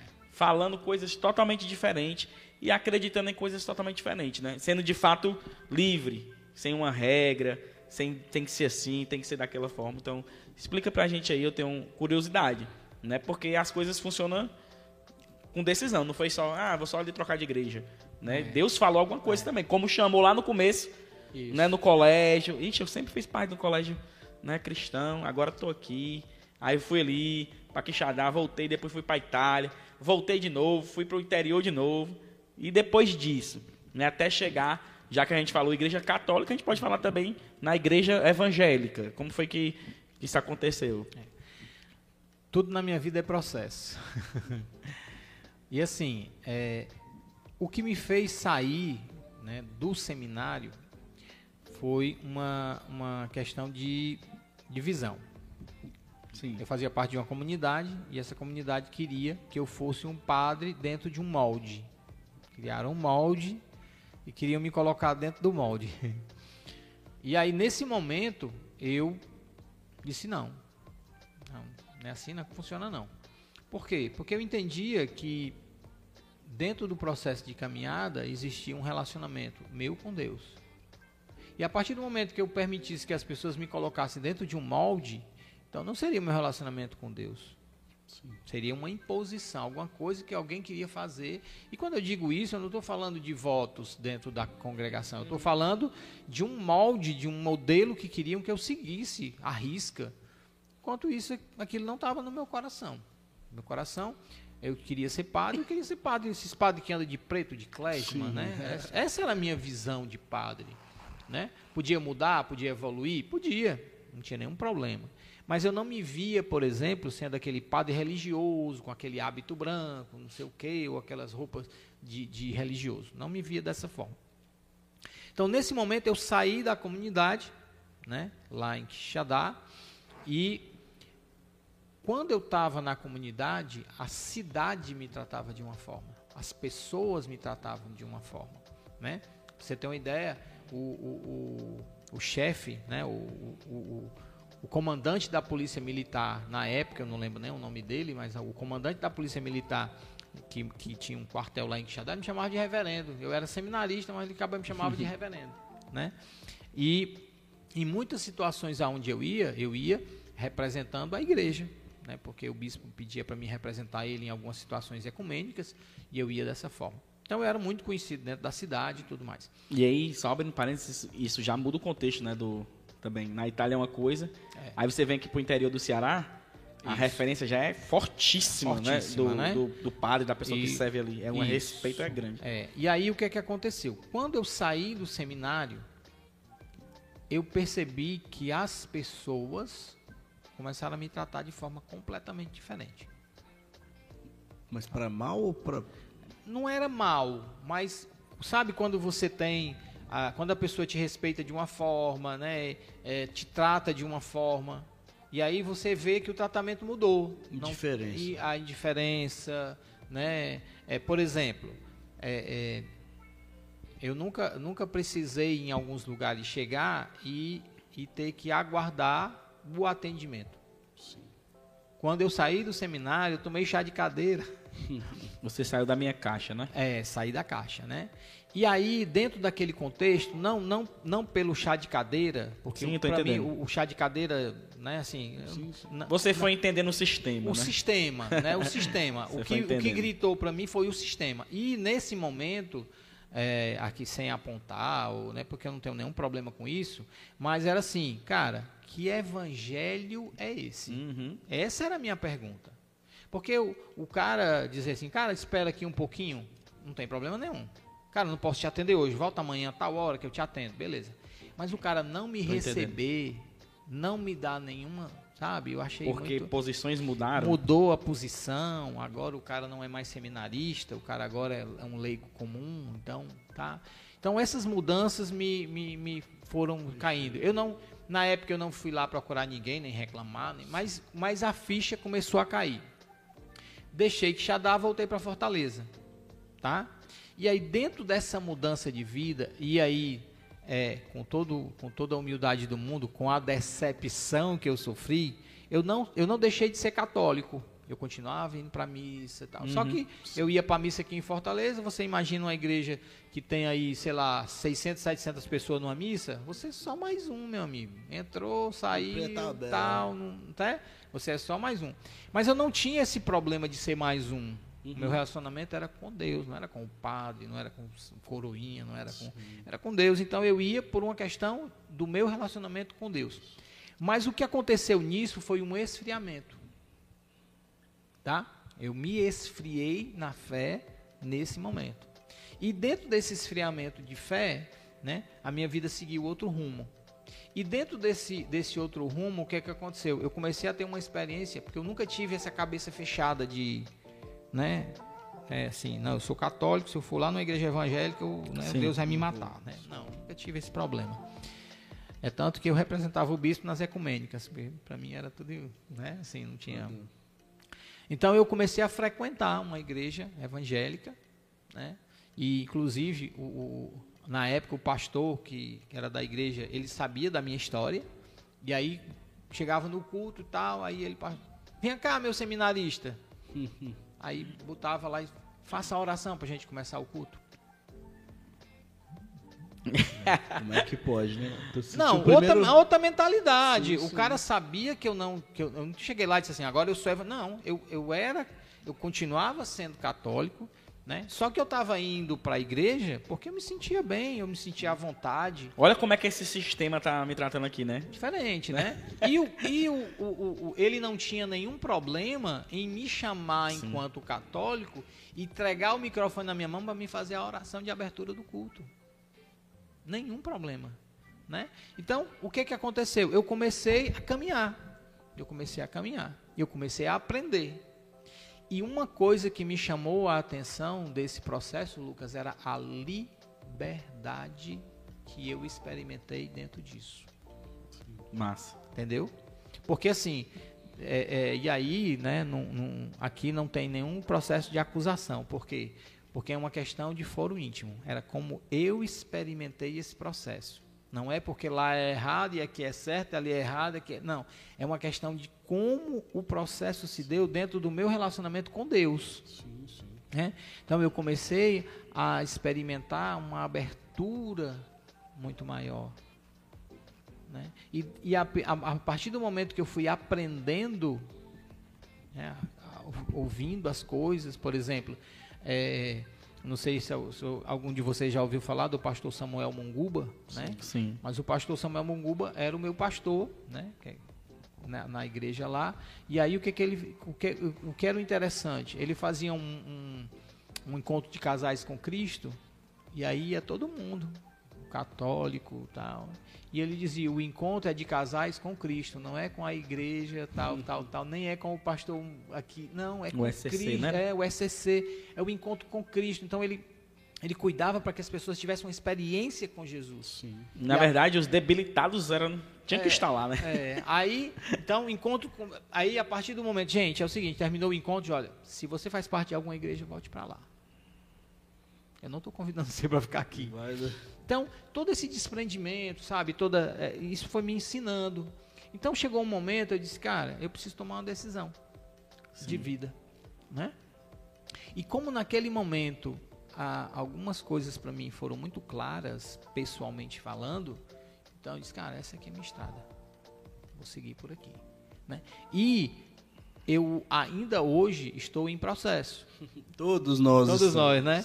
Mas eu ainda estou em processo. Processo de quê? De aprendizado. Estou buscando, estou orando, né? E tenho a felicidade, né, de, de, de poder ter sido acompanhado, né, por verdadeiros homens de Deus. Né? Assim, dentro da minha caminhada, da minha referência como caminhada, eu sempre fui acompanhado por homens de Deus. né? Então, assim, é, é, passei algum tempo com o pastor Torinho, pastor, e agora eu sou ovelha do pastor William Martins, né? Mas dentro desse crescimento, né, dentro dessas opções, é, uma vez uma pessoa me encontrou e disse, cara, é, como é como, como é que foi essa transição, né? Como é que foi Pronto, você deixar, né? Deixar uma, eu disse, é, é, a, a pergunta da pessoa era como se eu tivesse, eu conhecia um Jesus e agora eu conheço outro Jesus. Eu digo, não, amigo, o Jesus é o mesmo, tá? Eu não mudei, não. A, você não se sente um apóstata? Essa foi a pergunta, né? Um traidor. um traidor? Não. De jeito nenhum. Eu simplesmente, o mesmo Jesus que eu experimentei lá naquela oração lá, é o mesmo Jesus que eu conheço hoje. O que, difi- o que diferenciou foi o contexto devocional. Desde lá eu vim abrindo meus olhos. Ele vinha abrindo os meus olhos. Exatamente, né? Então, assim, é, é, existem coisas que são particulares, por exemplo, é, dentro da minha caminhada, quando você vai aprendendo, você vai caminhando, você vai, né? Por exemplo, então, assim, a, a- o que, é que você tem contra a Igreja Católica? Nada. A Igreja Católica foi uma mãe que cuidou de mim durante muito tempo. Só que agora eu faço parte de uma outra caminhada, eu faço parte de um outro momento e dentro desse contexto, né, eu, assim, eu não tenho nenhuma mágoa, nenhum ressentimento, porque às vezes eu encontro pessoas totalmente feridas, né, e tal, e, e lasca, e aponta, Uhum. e não sei o quê. Cara, eu não tenho isso. Não quero isso pra mim. Tu ainda tem algum contato, Jorge, de- da galera que, que tava lá contigo? Porque assim, eu creio que todo lugar que a gente passa, geralmente a gente faz amigos, né? Pessoas Isso. assim que a gente leva É. para a vida toda, independente pro, pro É. ramo que vai e tal. É. Quando você fala assim na questão da Itália, na- Isso, é, da, da Itália não, do, do, do tempo que tu tava ali pelo catolicismo também. Tenho, cara. da Eu tenho aqui, por exemplo, daqui. no meu celular, um grupo chamado Somos Um, que são todas as pessoas da comunidade católica Shalom, que eram meus amigos na época que eu era do Shalom. E eu continuo no grupo. né? Sim. E eles postam lá, né, mensagem, vai ter o, o texto da misericórdia, vai ter não sei o que, não sei aonde. Ok, né? Tá, eu tô junto com eles aqui, amizade, quando tem alguém que. Ai, fulana sofreu um acidente, vamos orar, vamos. Eu boto lá no grupo, cara, tô orando por ela, pá, pá, pá, pá, sabe? É Então, interessante, Jorge, que Jéssica, a Jéssica já me respondeu, né? Tem uma amiga da Marcela que eu quero trazer aqui também, que o testemunho dela é muito parecido com o teu. Ela é médica também, mas ela era uma praticante do, do- das congregações católicas, de estar ali dias da semana. Né? E é tão lindo porque ela começou a, a questionar a Marcela sobre a Bíblia. Mas ela já lia a Bíblia. Né? Ela dizia, eu não, eu não entendo. Né? E quando a gente fala isso sobre igrejas, né, sobre religiões, né, o fato é que Deus ele quer abrir os nossos olhos. Né? Não é sobre uma congregação, não é sobre o ser evangélico ou católico. Ontem eu estava até vendo um vídeo de uma irmã que fez 104 anos. Uma dessas, ela é brasileira, mas está na dessas, dessas dioceses fora, né, na, na Europa. E achei interessante que no final ela diz assim: E hoje eu sou feliz, bem durinha, andando no meio da igreja, né, freira daquele jeito, vestindo. E ela disse assim: é, O meu maior prazer é servir o meu Jesus, servir o, meu, servir o reino de Jesus. Né, E naquele momento eu até mandei para algumas pessoas, né? É, eu- algumas pessoas eu falo algumas coisas, né? Mandei até pro pai e pro Cássio. Eu disse assim: Eu tenho uma grande dificuldade em julgar uma pessoa dessa. Né? A gente gosta muito de julgar a salvação, coisa que não nos cabe, né?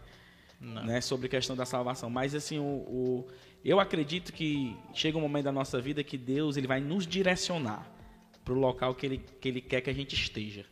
Sabe? Ele faz a obra completa, né? Como você disse, poxa, agora eu não, eu não sou mais. Ninguém diz mais que oito horas tem que ter essa reza, ter essa outra reza É. e ter essa outra, essa outra reza. Agora eu tenho acesso, eu posso falar do, do jeito que eu quero, eu posso conversar do jeito que eu quero. Né? E isso acontece também quando a gente vem para a igreja evangélica. Né? Eu estava lendo um texto sobre. Era, um, era uma. Como é que chama? Um desenhozinho? Aquelas- Charge. era uma charge e é assim, é, eu te amo até você deixar de ser meu membro. Né? Acontece aqui dentro também. Até a questão da falsa cobertura espiritual, que isso não existe. Né? Eu te amaldiçoo. Não, vou trocar de igreja. Você está amaldiçoado. Eu já vi isso. Não lhe abençoo. O irmão querendo congregar em outra igreja dentro do, na- do nosso arraial. Né? Então eu acredito que o que aconteceu com Jorge, e eu vejo na Jéssica, porque conheço você e ela, é que sempre foi Jesus. Sempre foi o interesse Jesus. pelo evangelho. Isso. Mas tudo é um processo. E aí hoje você está onde Jesus queria que você estivesse. Mas o próprio Jesus lhe chamou em outro canto. Né? E assim foi com os discípulos. Né? A, gente, a gente lendo a vida dos discípulos, cara, é pessoas complicadíssimas. né? Pessoas complicadíssimas. E Jesus vai moldando, vai moldando um Pedro que fez tanta besteira. Né? E, e depois Jesus disse: Ó, quer, quer me servir? Apacenta minhas ovelhas. E lá na frente, em outros textos bíblicos, outros livros, você vê acontecendo na vida de Pedro o que Jesus falou. Pedro respeitando, já estava pastoreando, estava apacentando ovelhas. Né? Então eu acho isso, isso muito massa. E a menina, de repente, disse que os olhos dela se abriu e ela saiu das comunidades onde ela, onde ela estava. Marcelo me explica isso. E a Marcela disse que foi anos e ela questionava, questionava e, e de repente ela disse: Não, que não, não, aqui não é o que Deus quer para minha vida. E ela diz: Hoje eu conheço o Evangelho. Hoje eu conheço Jesus, né? É tão Isso da hora isso que eu, eu É massa demais. Lucas falar da Jéssica e tô vendo do Jorge. Agora, pra mim, na minha mente, sempre teve isso que tu teve um truf. Opa, despertei que de um dia pro outro, assim, não, não tô. E, e agora conhecendo a tua história, eu vejo que é- foi um tratamento de Deus. Eu, eu sempre cos- costumo falar isso, porque todo mundo acha que é, a conversão de todo mundo vai ser igual a do pastor William, né? Tipo de. Tava lá jogando futebol, deixei tudo, saí correndo pra igreja, me converti. A partir dali, eu. Não. Eu sempre costumo isso que é, minha, é falado sobre a minha, né, conversão. que Durou mais ou menos um ano e meio até eu me converter de verdade. E eu fico vendo a tua vida, da Jéssica, que foi um processo também. Processo. Desde lá do começo, que às vezes a gente nem tá entendendo o que, que tá acontecendo na nossa vida, mas Deus vai trabalhando, vai colocando uma pecinha junto com a outra, uma junto com a outra, que na hora que chegar no final ele junta um quebra-cabeça, né? É. E assim, né? é, se você pegar até mesmo a conversão do pastor William, você vai ver que não foi um. Estalo. É, teve um trabalhar, talvez, talvez muita, muita pancada primeiro para amolecer. Eu já ia né? até dizer isso, né? Eu que sou É. filho, dentro do próprio sistema religioso. Isso. Muita religiosidade foi quebrada. É. Né? O pai disse até que quer, o pai agora ele tá gostando só desse negócio de falar, né, de podcast. Quer marcar um dia para vir nós como família pra gente falar Né? Porque às vezes a gente acha que a convenção é só sair do mundão. Não. A gente tem que se converter todo dia. E principalmente, no começo meu pai era muito religioso. Nada podia.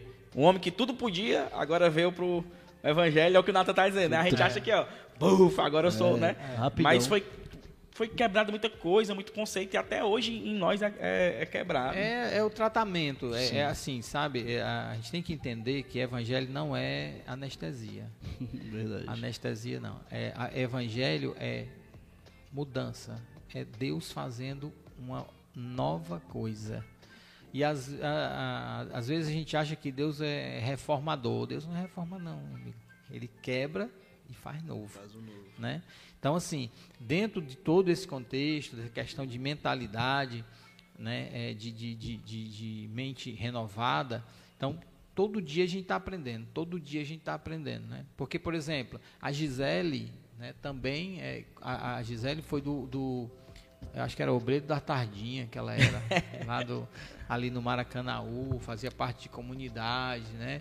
Ia, era, ah, era, uma, era, uma, era uma católica também fervorosa. Já foi diferente com É, ela, né? né, já foi diferente. Então, assim, eu, eu percebo que esse trabalhar de Deus, esse, esse- essa mão poderosa de Deus que vai né, trabalhando com a gente. Por exemplo, é, nó- nós temos um- uma trajetória né, que você chega aqui e diz assim, é, sete anos, né? Teu pai Sete está aqui? anos. Sete anos teu pai está aqui? Sete. Sete, né? Eu cheguei aqui um mês depois do pastor William, porque na transição lá, quando eu fui falar com o pastor Torinho, ele pediu para mim ficar um mês a mais com ele lá, para a gente fazer uns fechamentos, né? Porque lá, é, lá com o pastor Torinho, eu era o braço direito dele na igreja. Ele era deficiente, né, gente? É, né? Ele ajudava é, muito. então, assim, então naquele momento, e aí, e aí que a condução de Deus, né? Porque eu fazia parte de uma igreja onde eu era o braço direito do pastor, né? Ajudava demais um cara que era cadeirante. Mas quando Deus começou a soprar para a gente vir para cá, eu fiz aquilo que todo crente, né, que caminha, né, sob a autoridade devia fazer. Então eu fui conversar com o meu pastor e perguntar para ele, né, o que é que ele achava daquilo ali. E ele é, me, me- me encaminhou para cá, me mandou para cá, né? Pediu só esses 30 dias, porque era, é, sentiu que era de Deus e me mandou para cá. Então, são sete anos aqui, cara, é uma caminhada. Eu notei que mais uma vez Deus faz, né? Olha aí como é, agora que eu tô percebendo essas coisas. Meu pastor me encaminhou pra cá. Mais uma vez trata com Deus trata com Jorge em coisas que ele ele se bateu lá na Itália com o sistema de, né, você que fala a minha forma, né, de adorar, né, de agora eu não, eu- agora eu pego fila porque eu saí de uma caixa. E agora você vem aqui, né, para um, pra um outro lado da moeda e você chega numa autoridade que quando tu quer Deus te manda para outro canto, ela diz: Vá, Deus já tinha me dito, né? Que tu já me disse isso uma É, vez. cara, Deus já tinha é me foi tremendo. Eu marquei o gabinete com ele, ele disse assim, não.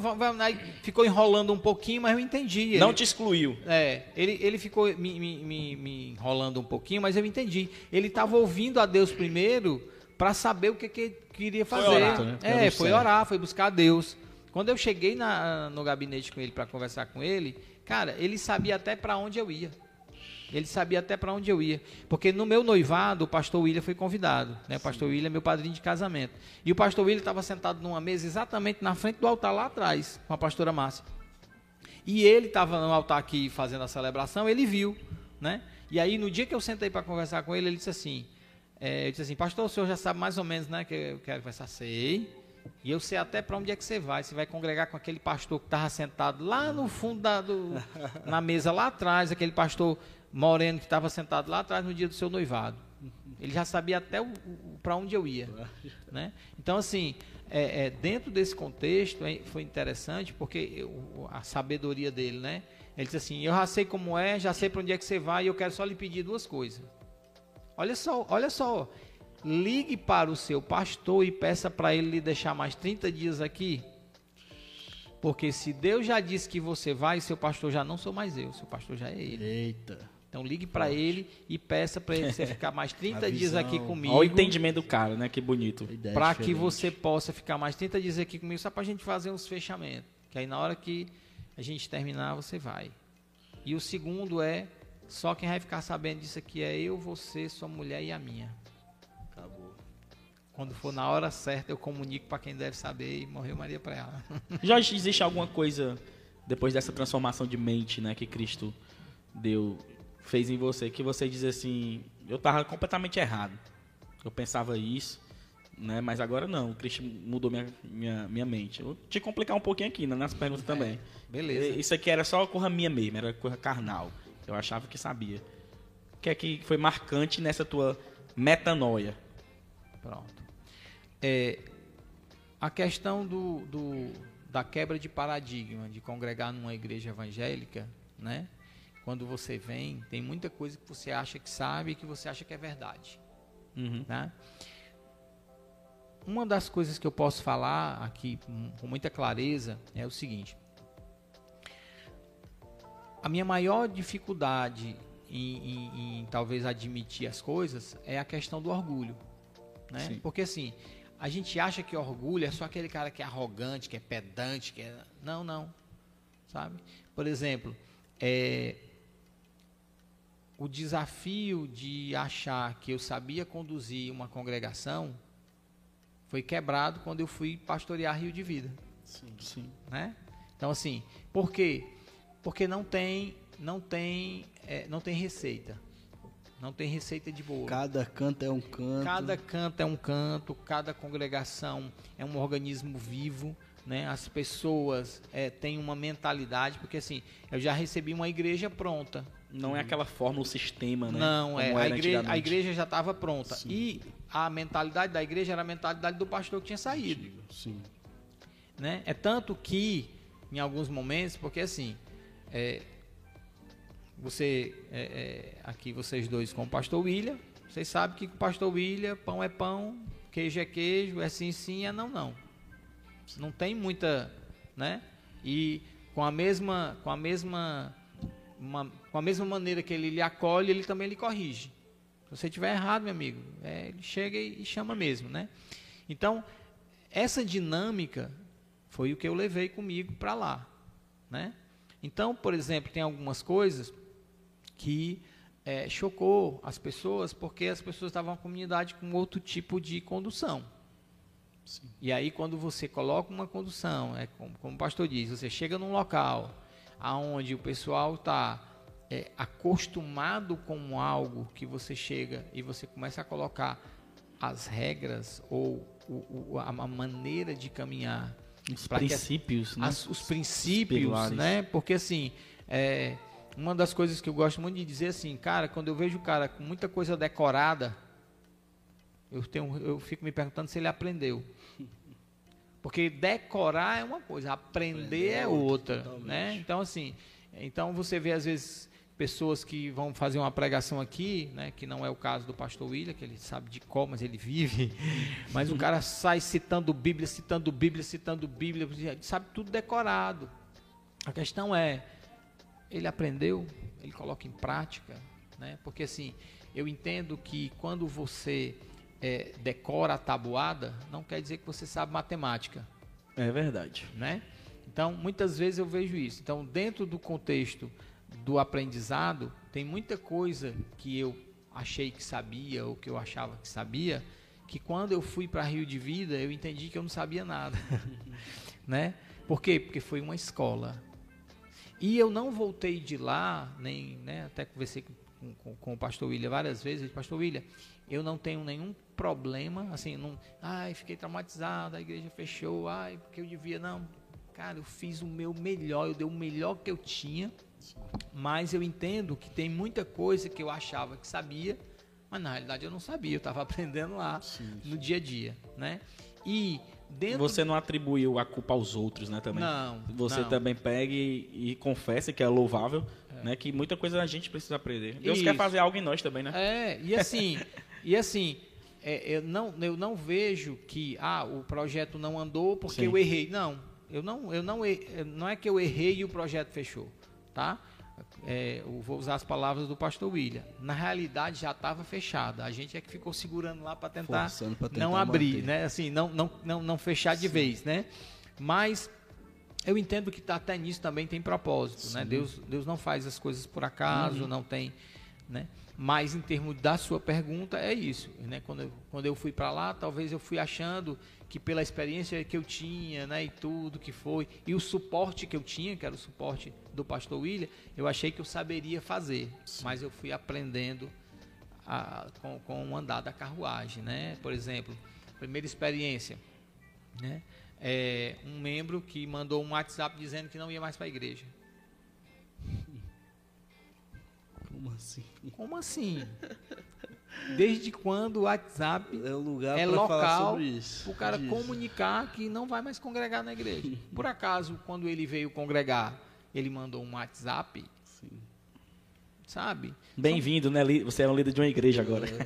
Não, assim, o cara eu- eu mandou uma igreja, eu quero congregar com vocês. Aí no outro culto ele já estava lá? Não. Ele teve que vir, Processo, tal. Processo. Processo de conhecimento, né? Depois decisão. Ah, eu quero participar do louvor. Ok, tá aqui uma vassoura. Não, levita, Tá aqui, né? o, é, tá aqui a vassoura e tá aqui o dia do horário do, do, do ensaio. Você vai ensaiar? Não, você vai assistir o ensaio. né? E aí o caba, né? Depois de 30, 40 dias, ah, Eu não quero agora isso, tu já pode ensaiar também, mas não largue a vassoura, né? Então você vai fazendo um caminho para a pessoa entender que há um processo, que há uma caminhada e que é, você tem que é, ter os deveres e os direitos muito claros do que você está tá caminhando, do que você está fazendo dentro daquilo ali, né? Então esse, esse, esse processo de aprendizado eu também vivi lá, por quê? Porque você, é, é, digamos assim, subir e vir aqui fazer uma pregação é uma coisa. Você tomar conta de todos os aspectos da igreja, É meu amigo, demais. é outro Eu aspecto. falo demais Principalmente o espiritual. Sim. Porque quando você diz assim, agora eu vou tomar conta que você segura no cajado, você sente o baque da responsabilidade Você não pode ser mais igual aos outros, né? e o peso espiritual. Eu tava falando isso com o pastor esses dias, que a gente tem uma noção muito diferente. Às vezes a gente quer ser pastor, né? A gente fala, não que a gente queira ser pastor, mas quer se, se Sim. intrometer como se fosse um, né? Aí eu tava, uns assuntos que a gente tava conversando com o pastor, e aí tava eu, a Bianca, a pastora e o pastor. E eu falei, pastor de Deus, dá não pra mim, essas paradas não dá pra mim não. Mas, Jorgeão, vamos, a gente tá, tá, um, tá um papo muito bom de verdade, mas a gente também tem que ter hora, claro. É, claro. E eu queria ir para um momento apaixonado. Como é que foi o que tu conheceu a Gi? Como é que foi o processo? Como que tudo aconteceu? A gente não Eita, comentou momento nenhum aqui até agora da Gi. Como que foi tudo? Depois comenta também sobre a Gabi, que todo mundo quer conhecer. Você foi como um dilúvio de amor. arrancando. Cara, é assim, né? É... A, Gisele eu conheci na igreja Sim. e eu era facilitador de. de, de- porque assim, na escola, na- não existia escola dominical na igreja que eu congregava. Existia o PDV, o Processo de Desenvolvimento de Vida. Que na realidade era a escola ali, dominical trocado- com outro nome. nome. é. Mas muito bem estruturado, tinha todo um caminho. E aí, pelo conhecimento que eu tinha, pela experiência que eu tinha, fui convidado a ser facilitador. Sim. Né? E aí a, a Gisele congregava, chegou na igreja, começou a congregar e eu fiquei amigo da família, né? Porque o Alan também começou a ir na igreja bem novinho e ele ia para as aulas também junto com, com ela. E eu fiz amizade com toda a família. Passam- passei muitos anos sendo amigo da Gisele, né? E nesse tempo é, é, eu tinha um outro relacionamento com uma outra pessoa e a gente, né, é, era amigo, conhecia, por exemplo, a Gisele foi noiva durante um tempo e toda vida que ela, que ela tinha um relacionamento, ela me apresentava, a gente né, fa- né, fazia assim, então assim, fomos realmente, éramos amigos de, de fato, né? Mas teve um momento onde esse meu relacionamento terminou, né? não, não, não, não teve continuidade. E ah, nesse período, depois de um pouco desse período, a gente começou a conversar, tudo, porque nessa, nessa, nesse final de, de, de relacionamento, né, algumas pessoas da igreja começaram também a me dar suporte, me dar ajuda, né, é questão de amizade, estar próximo, né, e aí a gente começou a se aproximar, já éramos amigos, E aí começamos a se aproximar. E nessa proximidade, foi, a amizade foi crescendo, crescendo. Apaixonou, acabou. Acabou. A Debinha me deu aqui um, um, um toquezinho que tem uma pergunta e a Debinha agora vai participar. Não é o Lombardi, né? Que ela sempre aparece nas nossas É. nossos stories. aí depois vai botar uma câmera daqui pra lá, mano. É, a gente quer doido pra colocar, ela não aceita, não sei É, vamos colocar. Mas tem, como assim não aceita? Afinal, você que quer doar pra gente uma câmera, um Isso webcam. é fake news, tá? Só pra deixar bem claro. Liga aí o webcam da, da, da do, do notebook. É, nós temos uma pergunta do Diego. Ele deixou aqui um comentário na nossa live do YouTube. E ele colocou assim: Boa noite, ótimo papo, Jorjão. O que te levou a seguir a carreira de coach? O que te chamou a atenção nesse mundo profissional para que você decidisse seguir? Boa Que pergunta, pergunta hein? show, Boa viu? pergunta. É. Diego aí. regaça. É, um momento da minha vida é, ficou muito assim claro que eu precisava de uma profissão definida. Por quê? Porque eu era comerciante, mas o fato de ser comerciante para mim nunca soou como uma profissão definida, tá? E aí eu comecei a buscar. Nem existia prazer. É, não tinha prazer nesse, nesse aspecto. E aí eu comecei a buscar. E aí uma vez ah, o Paulo Vieira foi na igreja que eu congregava e deu uma palestra. Beleza, conheci o Paulo, nada de diferente, né?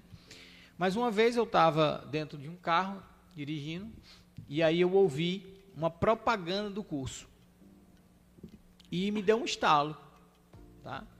Deu um Não, estalo. Jorge, você tem que dar uma pausa sempre que isso acontece, né? Que susto. Que ele, ele só chega aqui e vai embora. Bem... Não é, velho. Mas quem é? Ei, vem é? cá, vem cá, para- sobe ali, ó, pra tu aparecer aqui na câmera, sobe aí. Não é problema não, aqui é podcast, não é jornalismo não, é... Que bem- tamo em casa, mano. Tá pensando em construir, fazer aquela construção na tua casa? AP Comércio, e o presidente tá aqui, ó. O presidente aqui, ó, do lado do Jorge, aqui, ó. Jordan.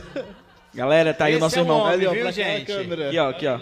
Nosso Ali, ó. irmão Paulo. construir e reformar. Fala aí, fala aí, fala aí, fala aí. Faz a propaganda, fala a propaganda. Precisando construir e reformar material elétrico e hidráulico em geral é na AP Comércio. Viu? Endereço. Endereço é Avenida João, Ara... João Araújo de Lima, é 1760C. José Walter. É, José Walter. E, e faz entrega no Fortaleza inteira. A gente faz entrega Fortaleza inteira. E se tiver cheio o carro das entregas, o Lucas bota no carro e vai entregar. Ele falou, pô. ele Essa aí, essa aí foi boa. Ele falou, Valeu, meu irmão. Ó, o Paulo aqui, gente, falando sério agora, né? Tem patrocinado aí nosso início. Isso é louvável, né, Jorge? Lá na frente o Paulinho vai dizer, eu apostei, né? Um irmão aqui que tem nos ajudado aí, sempre aqui na igreja e em tudo. Valeu, Paulo. Glória a Deus, mano. Obrigado, irmão. Tamo junto. Olha o cheiro, Jorge, ó. Ele ouviu, ele ouviu. Tu falou do carro, agora tu vai Eita ter que Deus. expor o É de Deus, é de Deus. Uber Lucas. Uber Lucas. Então vamos lá. E aí, nesse momento, eu fui, né? Fiz lá a minha inscrição no curso, né? Formação Internacional em Coach com o Paulo Vieira. Na época era o próprio Paulo que formava as pessoas. E aí eu fiz o treinamento.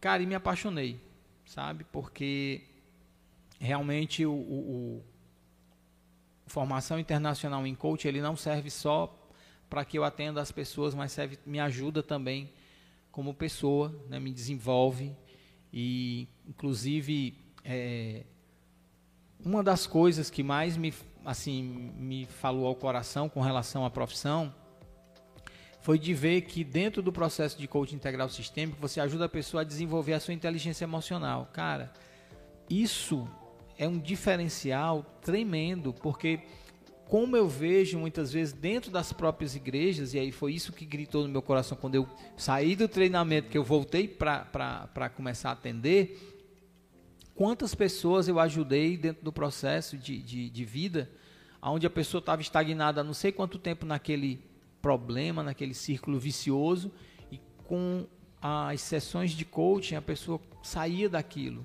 Né? Então, isso só me deu mais sede ainda de mergulhar, de conhecer, e aí eu fui fazendo a grade do Paulo, né, lá do- dos cursos, dos treinamentos, e aí hum, me desenvolvi e o Paulo me convidou e eu passei dois anos trabalhando diretamente com o Paulo é, lá na Febracis, no começo da Febracis, que era exatamente o início, na- né, não da carreira do Paulo, mas da- do começo da Febracis. E, cara, foi assim um divisor de águas na minha vida realmente a, a o, o coach, né? E hoje a gente está num outro processo que é, é, nós somos franqueados da Febracis e aí tem uma esteira de produtos, aquele que eu falei do Educar Amada Limites é um deles, né? O poder da autorresponsabilidade. Então são coisas que quando você é, muda a mentalidade, quando você muda a crença, o resultado da tua vida muda. Né? Aquilo que você é, é, tinha como algo que você não conseguia transpor, né? quando você. Inclusive, tem, tem gente que diz assim, cara, é, é, é, por que, que eu nunca consegui isso? Cara, por causa da maneira de pensar. Né? Tanto que quando eu disse assim, cara, os meninos botaram aí o tema, né, a renovação da mente. Como é interessante isso, porque assim, quando você acredita que você não pode, é verdade, você não pode. Sim. Mas quando você acredita que pode, é verdade, você pode. Então, e você vê isso dentro dos processos das pessoas, né? Quando você passa um vídeo, quando você passa um livro, a pessoa ela lê, aí a mentalidade gira e você vê o resultado diferente. Então, esse processo de poder ajudar as pessoas com, com um conteúdo, né, com uma metodologia, né, me encantou. E, e até hoje eu trabalho com esse, com esse processo. Tem gente aqui no meu WhatsApp dizendo que não acabou. Agora quer mandar uma pergunta, é o Cássio, né? É. Ou é um, um, uma fala, mas isso é tão legal da gente estar tá compartilhando, né? É, novamente eu falo, você que não nos segue aí no canal no YouTube, segue aí, se inscreve. Lembrando que você também pode assistir no Spotify, no Deezer e no Apple Ouvir. Podcasts, né? Ouvir lá no Apple Podcasts, Spotify ou Deezer. Mas é, vale lembrar também que é, esse nosso compartilhar, né? A gente vinha falando dentro do carro até o pastor falou com a gente do Louvor Domingo que nós não somos os dons da verdade, né, por estar falando aqui no microfone, né? E uma das coisas que eu creio que Deus tem trabalhado muito nesse projeto é que a gente possa escutar pessoas diferentes de nós, né, Natan? Natan sempre fala isso, né? E graças a Deus que a gente sempre cai no, no, no ponto em comum que a gente faz questão de sempre exaltar, que é Jesus, que é o isso, evangelho aqui, né? Não são os nossos que a gente pensa, os nossos os nossos métodos, mas é muito legal isso porque o pai estava até falando que não significa que nós não podemos influenciar porque nós erramos, que nós não podemos liderar porque nós erramos, né? Então o Jorge está aqui hoje e eu quero até, como você sempre nos ensinou, né, comunicar isso, né, validar que você é um homem valoroso para nossa comunidade, você tem coisas que agregam demais nas nossas vidas, falando de mim, né? Às vezes a gente bota as coisas no, no plural para que a gente tem dificuldade de validar Sim. as pessoas, né? mas é, você é muito relevante para as nossas vidas, né? Como você também, e eu sei porque eu sou da, da família pastoral, como você também sempre se permitiu levar uns carão, se permitiu ser, cara, ser exaltado. Olha, se tem um cara né? que é colado no pastor e que é, não um problema com isso, né? Muito pelo contrário, ligo, pastor tal, Sim. pastor isso, pastor aquilo, pergunto, cara, porque isso serve como referência. Eu sempre digo para as pessoas, gente, Quer, quer, quer é, ouviu de Deus uma voz para fazer alguma coisa? Confronta, vai lá no teu pastor e pergunta. Eu falo isso porque é, eu fico até meio emotivo quando eu falo nisso, porque Deus tem trabalhado muito na minha vida a respeito disso, sabe? às vezes a gente cancela muitas pessoas. E eu, e eu creio que o evangelho tem que nos fisgar, né? A gente tem que, como diz Agostinho, abrir a... Agostinho ou é Peterson, não sei quem é. O David postou esses dias, abrir a jaula para que o evangelho, que é o leão, venha e nos morda, né? e nos, e nos pegue de verdade. Porque às vezes nós temos muito preconceitos com as pessoas, com todo mundo. Né? A, gente, a gente, as pessoas erram e a gente já cancela, as pessoas. E Deus tem me ensinado muito sobre essa questão do relacionamento. Né? E a gente precisa muito ser profundo nessas mesas redondas para que a gente tire o olhar daquilo que as pessoas não, não fez, ou fez, ou falham. Né? Porque enquanto, enquanto a gente tiver querendo em uma conversa ser seletista em tudo, tá sempre né, é, armados, a gente nunca vai aprender. A gente nunca vai conseguir assimilar, assimilar nada, né? Então, nós temos muitas dificuldades, né? Até conversando com o Diego esses dias, eu, eu disse, não tenha medo de falar isso, não tenha medo de fala, falar isso, cobrar isso, porque você já fez isso. Né? Quem seríamos nós uhum. se não fosse a graça de Deus? Porque aqui todo mundo já fez algo que hoje é contra, que hoje ensina contra, né? Então nós, nós queremos dizer para você que Deus lhe abençoe. Amém. Né? Eu queria te pedir uma palavra, que você deixe uma palavra aos nossos corações a respeito disso, do prazer de ter uma mente transformada. Não somente uma mente transformada no que se diz respeito a hoje eu posso trabalhar, hoje eu posso conquistar, como nós vimos no carro falando, né? isso é muito bom. Mas como nós estávamos citando na- ali na- na nas avenidas da vida, né, do carro, o, o privilégio né, que o Jorge vinha falando sobre somente crente, somente os salvos, para conseguir conciliar as lutas da vida, e eu vinha com- compartilhando as minhas. Né? Disse, Jorge, às vezes a gente nem sabe o que, é que as pessoas estão passando, né? Às vezes as pessoas olham pra gente e acham que tá tudo bem. É por isso que eu sou um, um- um incentivador nato do relacionamento. Né? Às vezes eu, tô, eu sou até meio entrão. Às vezes até digo pra Marcela que eu quero desistir disso, mas não dá. Acho que eu fui, é uma das coisas que eu fui chamado para fazer, né? Se relacionar.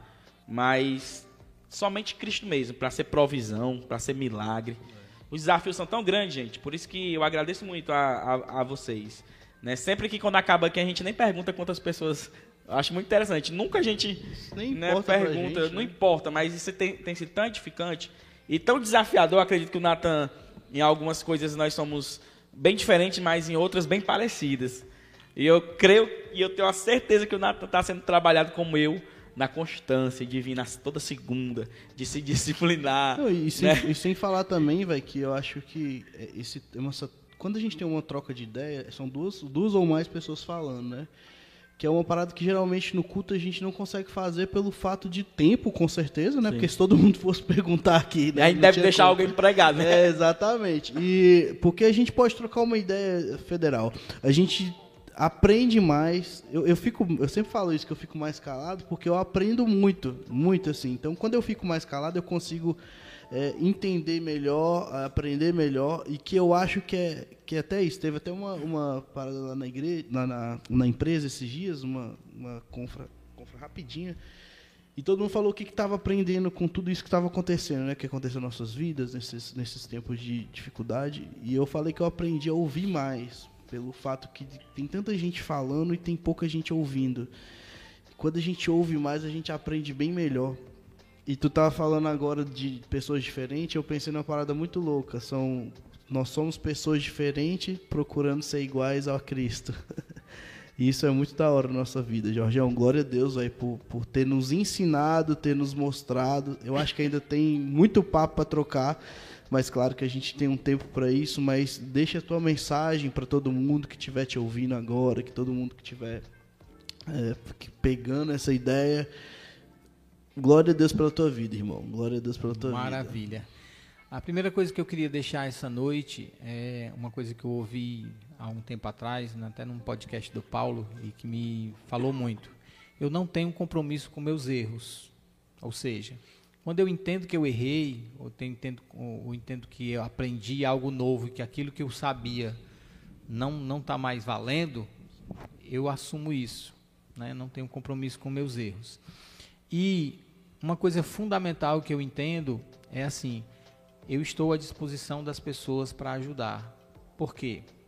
O Lucas falou de preconceito e uma das coisas que eu entendo, principalmente no meio das igrejas, né, no meio religioso, é que muita gente tem preconceito com coaching. Por quê? Porque não sabe o que é, não entende como funciona, tá? E porque no Brasil existia um, um- um problema inicial, porque assim, quando, quando o coach começou a aparecer realmente e fazer sucesso, aí todo mundo que era consultor, que, sei lá, fazia qualquer coisa na vida foi ser coach. Cara, e teve gente que fez umas bem grande, né? Então assim, então profissional ruim tem em qualquer área, tá? Tem médico que que, que, que é, que é mau caráter, né? Tem tem advogado que é mau caráter, tem qualquer profissão que você for tem os bons e tem os, os, os mau caráter. Então assim, dentro da nossa profissão também tem, né? Gente meio charlatão que foi ali, fez um curso de duas horas online e diz que é coaching.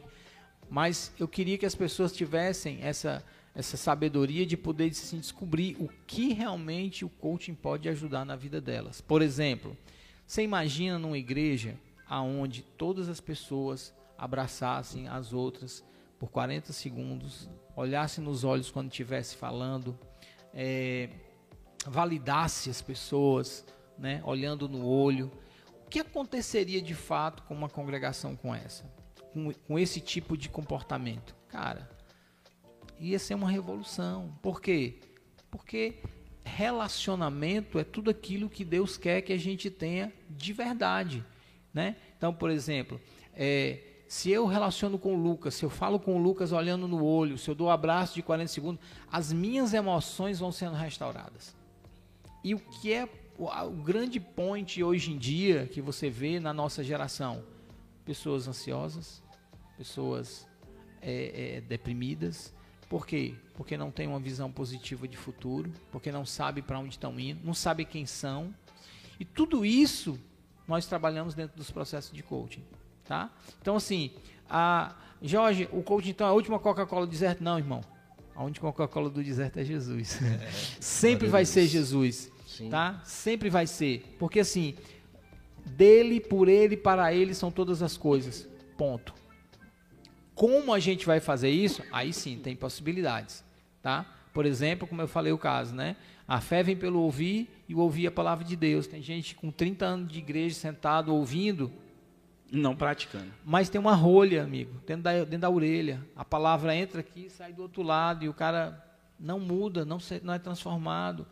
Claro que se ele vier para um processo de coach, ele vai ser transformado. Não, porque se ele não quiser, também não tem coach que ajude. Não tem. Então, a pessoa tem que querer mudar, a pessoa tem que querer passar pelo processo. Tá? E a gente fala isso na igreja, né? Muito. Claro, tem. tem agora, isso. Agora, por exemplo, dentro do, do, do coach, o que é que existe? Ferramenta. Ferramenta. E ferramentas cientificamente comprovadas. Tem umas que são tão lúdicas que o pessoal diz assim, mas cara, isso é uma besteira muito grande. Mas o cara não faz a besteira para poder ser transformado. O que eu entendo aí que você está falando, Jorge, e nós, creio que o Nata também pensa nisso, é que é intenção, né? Intenção. Por exemplo, eu, eu, eu confio nas suas intenções, eu confio nas intenções do Natan, né? Eu confio nas intenções da médica Marcele. Pronto. Entendeu? Eu confio nas intenções da Débora. E, e aí o que a gente vale né? Ninguém é obrigado a concordar com todo mundo, ninguém é claro, obrigado, né? Claro. Mas o que a gente tem que sempre estar tá ponderando é isso, é, é avaliar intenções, né? Então, vai ter pastor mal intencionado, vai ter coach mal intencionado, claro, claro. prometendo o que não, o que não pode dar, não pode né? dar. Então, assim, eu acho que nós deveríamos ser menos injustos, né, a respeito dessas, dessas nossas, em tudo na nossa vida. Né? Teve uma frase, né, que a gente precisa. O Nathan falou muito bem agora às vezes o silêncio é, é, melhor do que a gente falar uma injustiça, né? Sim. É, então, certeza. assim, mas Jorge, pra gente concluir, né? Até porque você é pai de família, vai lá pro Maracanãú. Isso. Eu gostaria e a Gabi que você já deixasse. Deve é, a Gabi já deve. Porque não tá acabando. Aos nossos corações, né? Tem uma palavra de Deus, assim, que é que, que o Senhor né, tem feito na sua vida. Pode ser um momento, né? É, ah, eu tô vivendo isso agora. Porque geralmente, uma palavra que vai ser falada aqui, como muitas já foram ao meu coração pode ajudar alguém, né? E fala da sua vida agora, sua realidade. A gente via no carro falando da realidade, né? É. O que, é que Deus tem te ensinado ultimamente? Paz, é, uma das coisas que eu tenho feito, né, é, é escutado muita palavra, né? E uma coisa que eu entendo desse tempo, independente de profissão, independente de qualquer coisa, é aquilo que vocês colocaram aí no, no chamado do podcast, né? Eu não sou um coach cristão, eu sou um cristão que é pai, que é, né? Inclusive sou coach. Então, a primeira coisa da minha vida é esse relacionamento com Deus. Tá? É, é, a, é, o, meu, é o meu, meu valor mais precioso, é esse meu relacionamento com Deus. E, dentro disso, eu tenho escutado uma coisa que é a questão da renovação da mente. Não vos conformeis com esse mundo, mas transformai-vos pela renovação da vossa mente. Está lá em Romanos 12, versículo 2. Então, é essa busca de renovação de mente, sabe? É você realmente é, é, dar cara a tapa, né? É você ver o quanto você não está preparado, o quanto você é, não tem a ver com você, tem a ver com um Deus que é muito maior do que tudo, né? Com um Jesus que que é com substituição. Né? Como é essa substituição? O santo se fez pecador para me, me conceder o dom da santidade, para me poder caminhar em santidade. Aquele que não tinha pecado, se fez pecado para poder tirar todos os meus pecados, Pegação perdoar ontem, os né? meus pecados. é aquele que aquele que, que que é o Rei da Glória, se despiu de toda a sua glória para poder compartilhar a glória dele comigo. Né? Então, assim, dentro desse contexto, né, esse contexto de vitória, esse contexto né, de vida que a gente vive, eu estava vindo com o Lucas no carro, ele foi na, na carona preciosa, e a gente vinha dentro do carro conversando, cara, a vida da gente é desafio por cima de desafio. Tem alguns que Deus permite que aconteça para poder nos lançar para o próximo nível, né? Dando exemplo, por exemplo, é, quem é quem é Davi sem gigante? Quem é Davi Verdade. sem Golias? Né? Quando Davi encontra Golias, ele é catapultado para o próximo nível da vida dele, mesmo com unção, né? Mesmo com Jesus sem ressurreição. Jesus sem ressurreição. Então, assim, o que eu digo para as pessoas é assim, cara, se eu puder compartilhar alguma coisa com você, é o seguinte: existe um propósito real de Deus na sua vida. Busca, clama, que Ele vai te responder. Glória a Deus. Sabe? Então, assim, é, é, e a gente está de portas abertas, né? Igreja. Gileade, aqui do, do São Cristóvão, portas abertas, né? Quer vir aqui celebrar com a gente, quer vir para cá, cara, tá de portas abertas. Inclusive é onde é, é o nosso estúdio. Nosso estúdio. É o galera. nosso estúdio. Agradecer aí, né, os É, nossos é, pastores aí é. por isso, essa oportunidade preciosa, né, de, de ter um espaço para fazer E assim, isso. sabe, para finalizar, o que eu quero dizer é o seguinte, gente, aqui é a formação de opinião. Esse aqui é um espaço de formação de opinião. Então, se toda segunda você tiver a possibilidade de estar aqui com esses caras, porque é assim, né? A, a gente lá em casa, a gente às vezes está fazendo alguma coisa, bota lá o celular e liga para de bola. poder participar. Porque assim, nós entendemos que tudo que foi um dia, que hoje é um dia, é- hoje em dia é grande, começou pequeno É, com certeza. tá? E outra coisa, é, aqui é um local onde eu sempre falei pro Lucas, Lucas, a igreja tem um dom específico que precisa ser comunicado, né? Então é esse tipo de, de situação, é nesse, nesse bate-papo que a opinião real vem à tona, porque na hora da pregação você está aqui muito empolgado com Bíblia, estudou, né? Mas tá, mas esse bate-papo, essa pergunta, vem à tona o que realmente a gente tem dentro, né? Com muita clareza. Então, o que eu diria para as pessoas é: Jesus é a solução de todos os teus problemas.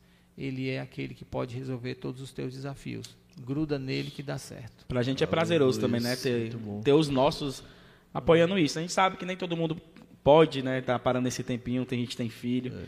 Mas muito obrigado aos que, que, que participam. Jorge, valeu mais uma vez. Chegamos Maravilha. ao fim. Tá faltando alguma coisa aí? Pela disposição, obrigado por estar com a gente. Obrigado. E tá faltando uma parte que a gente dá mó valor, Jorge. É, o momento. A Devinha já riu, porque ela boomerang. gosta. É a hora que a Devinha faz uns cortes aí legais, uns é? memes. Eita. Ela espera a gente errar alguma coisa.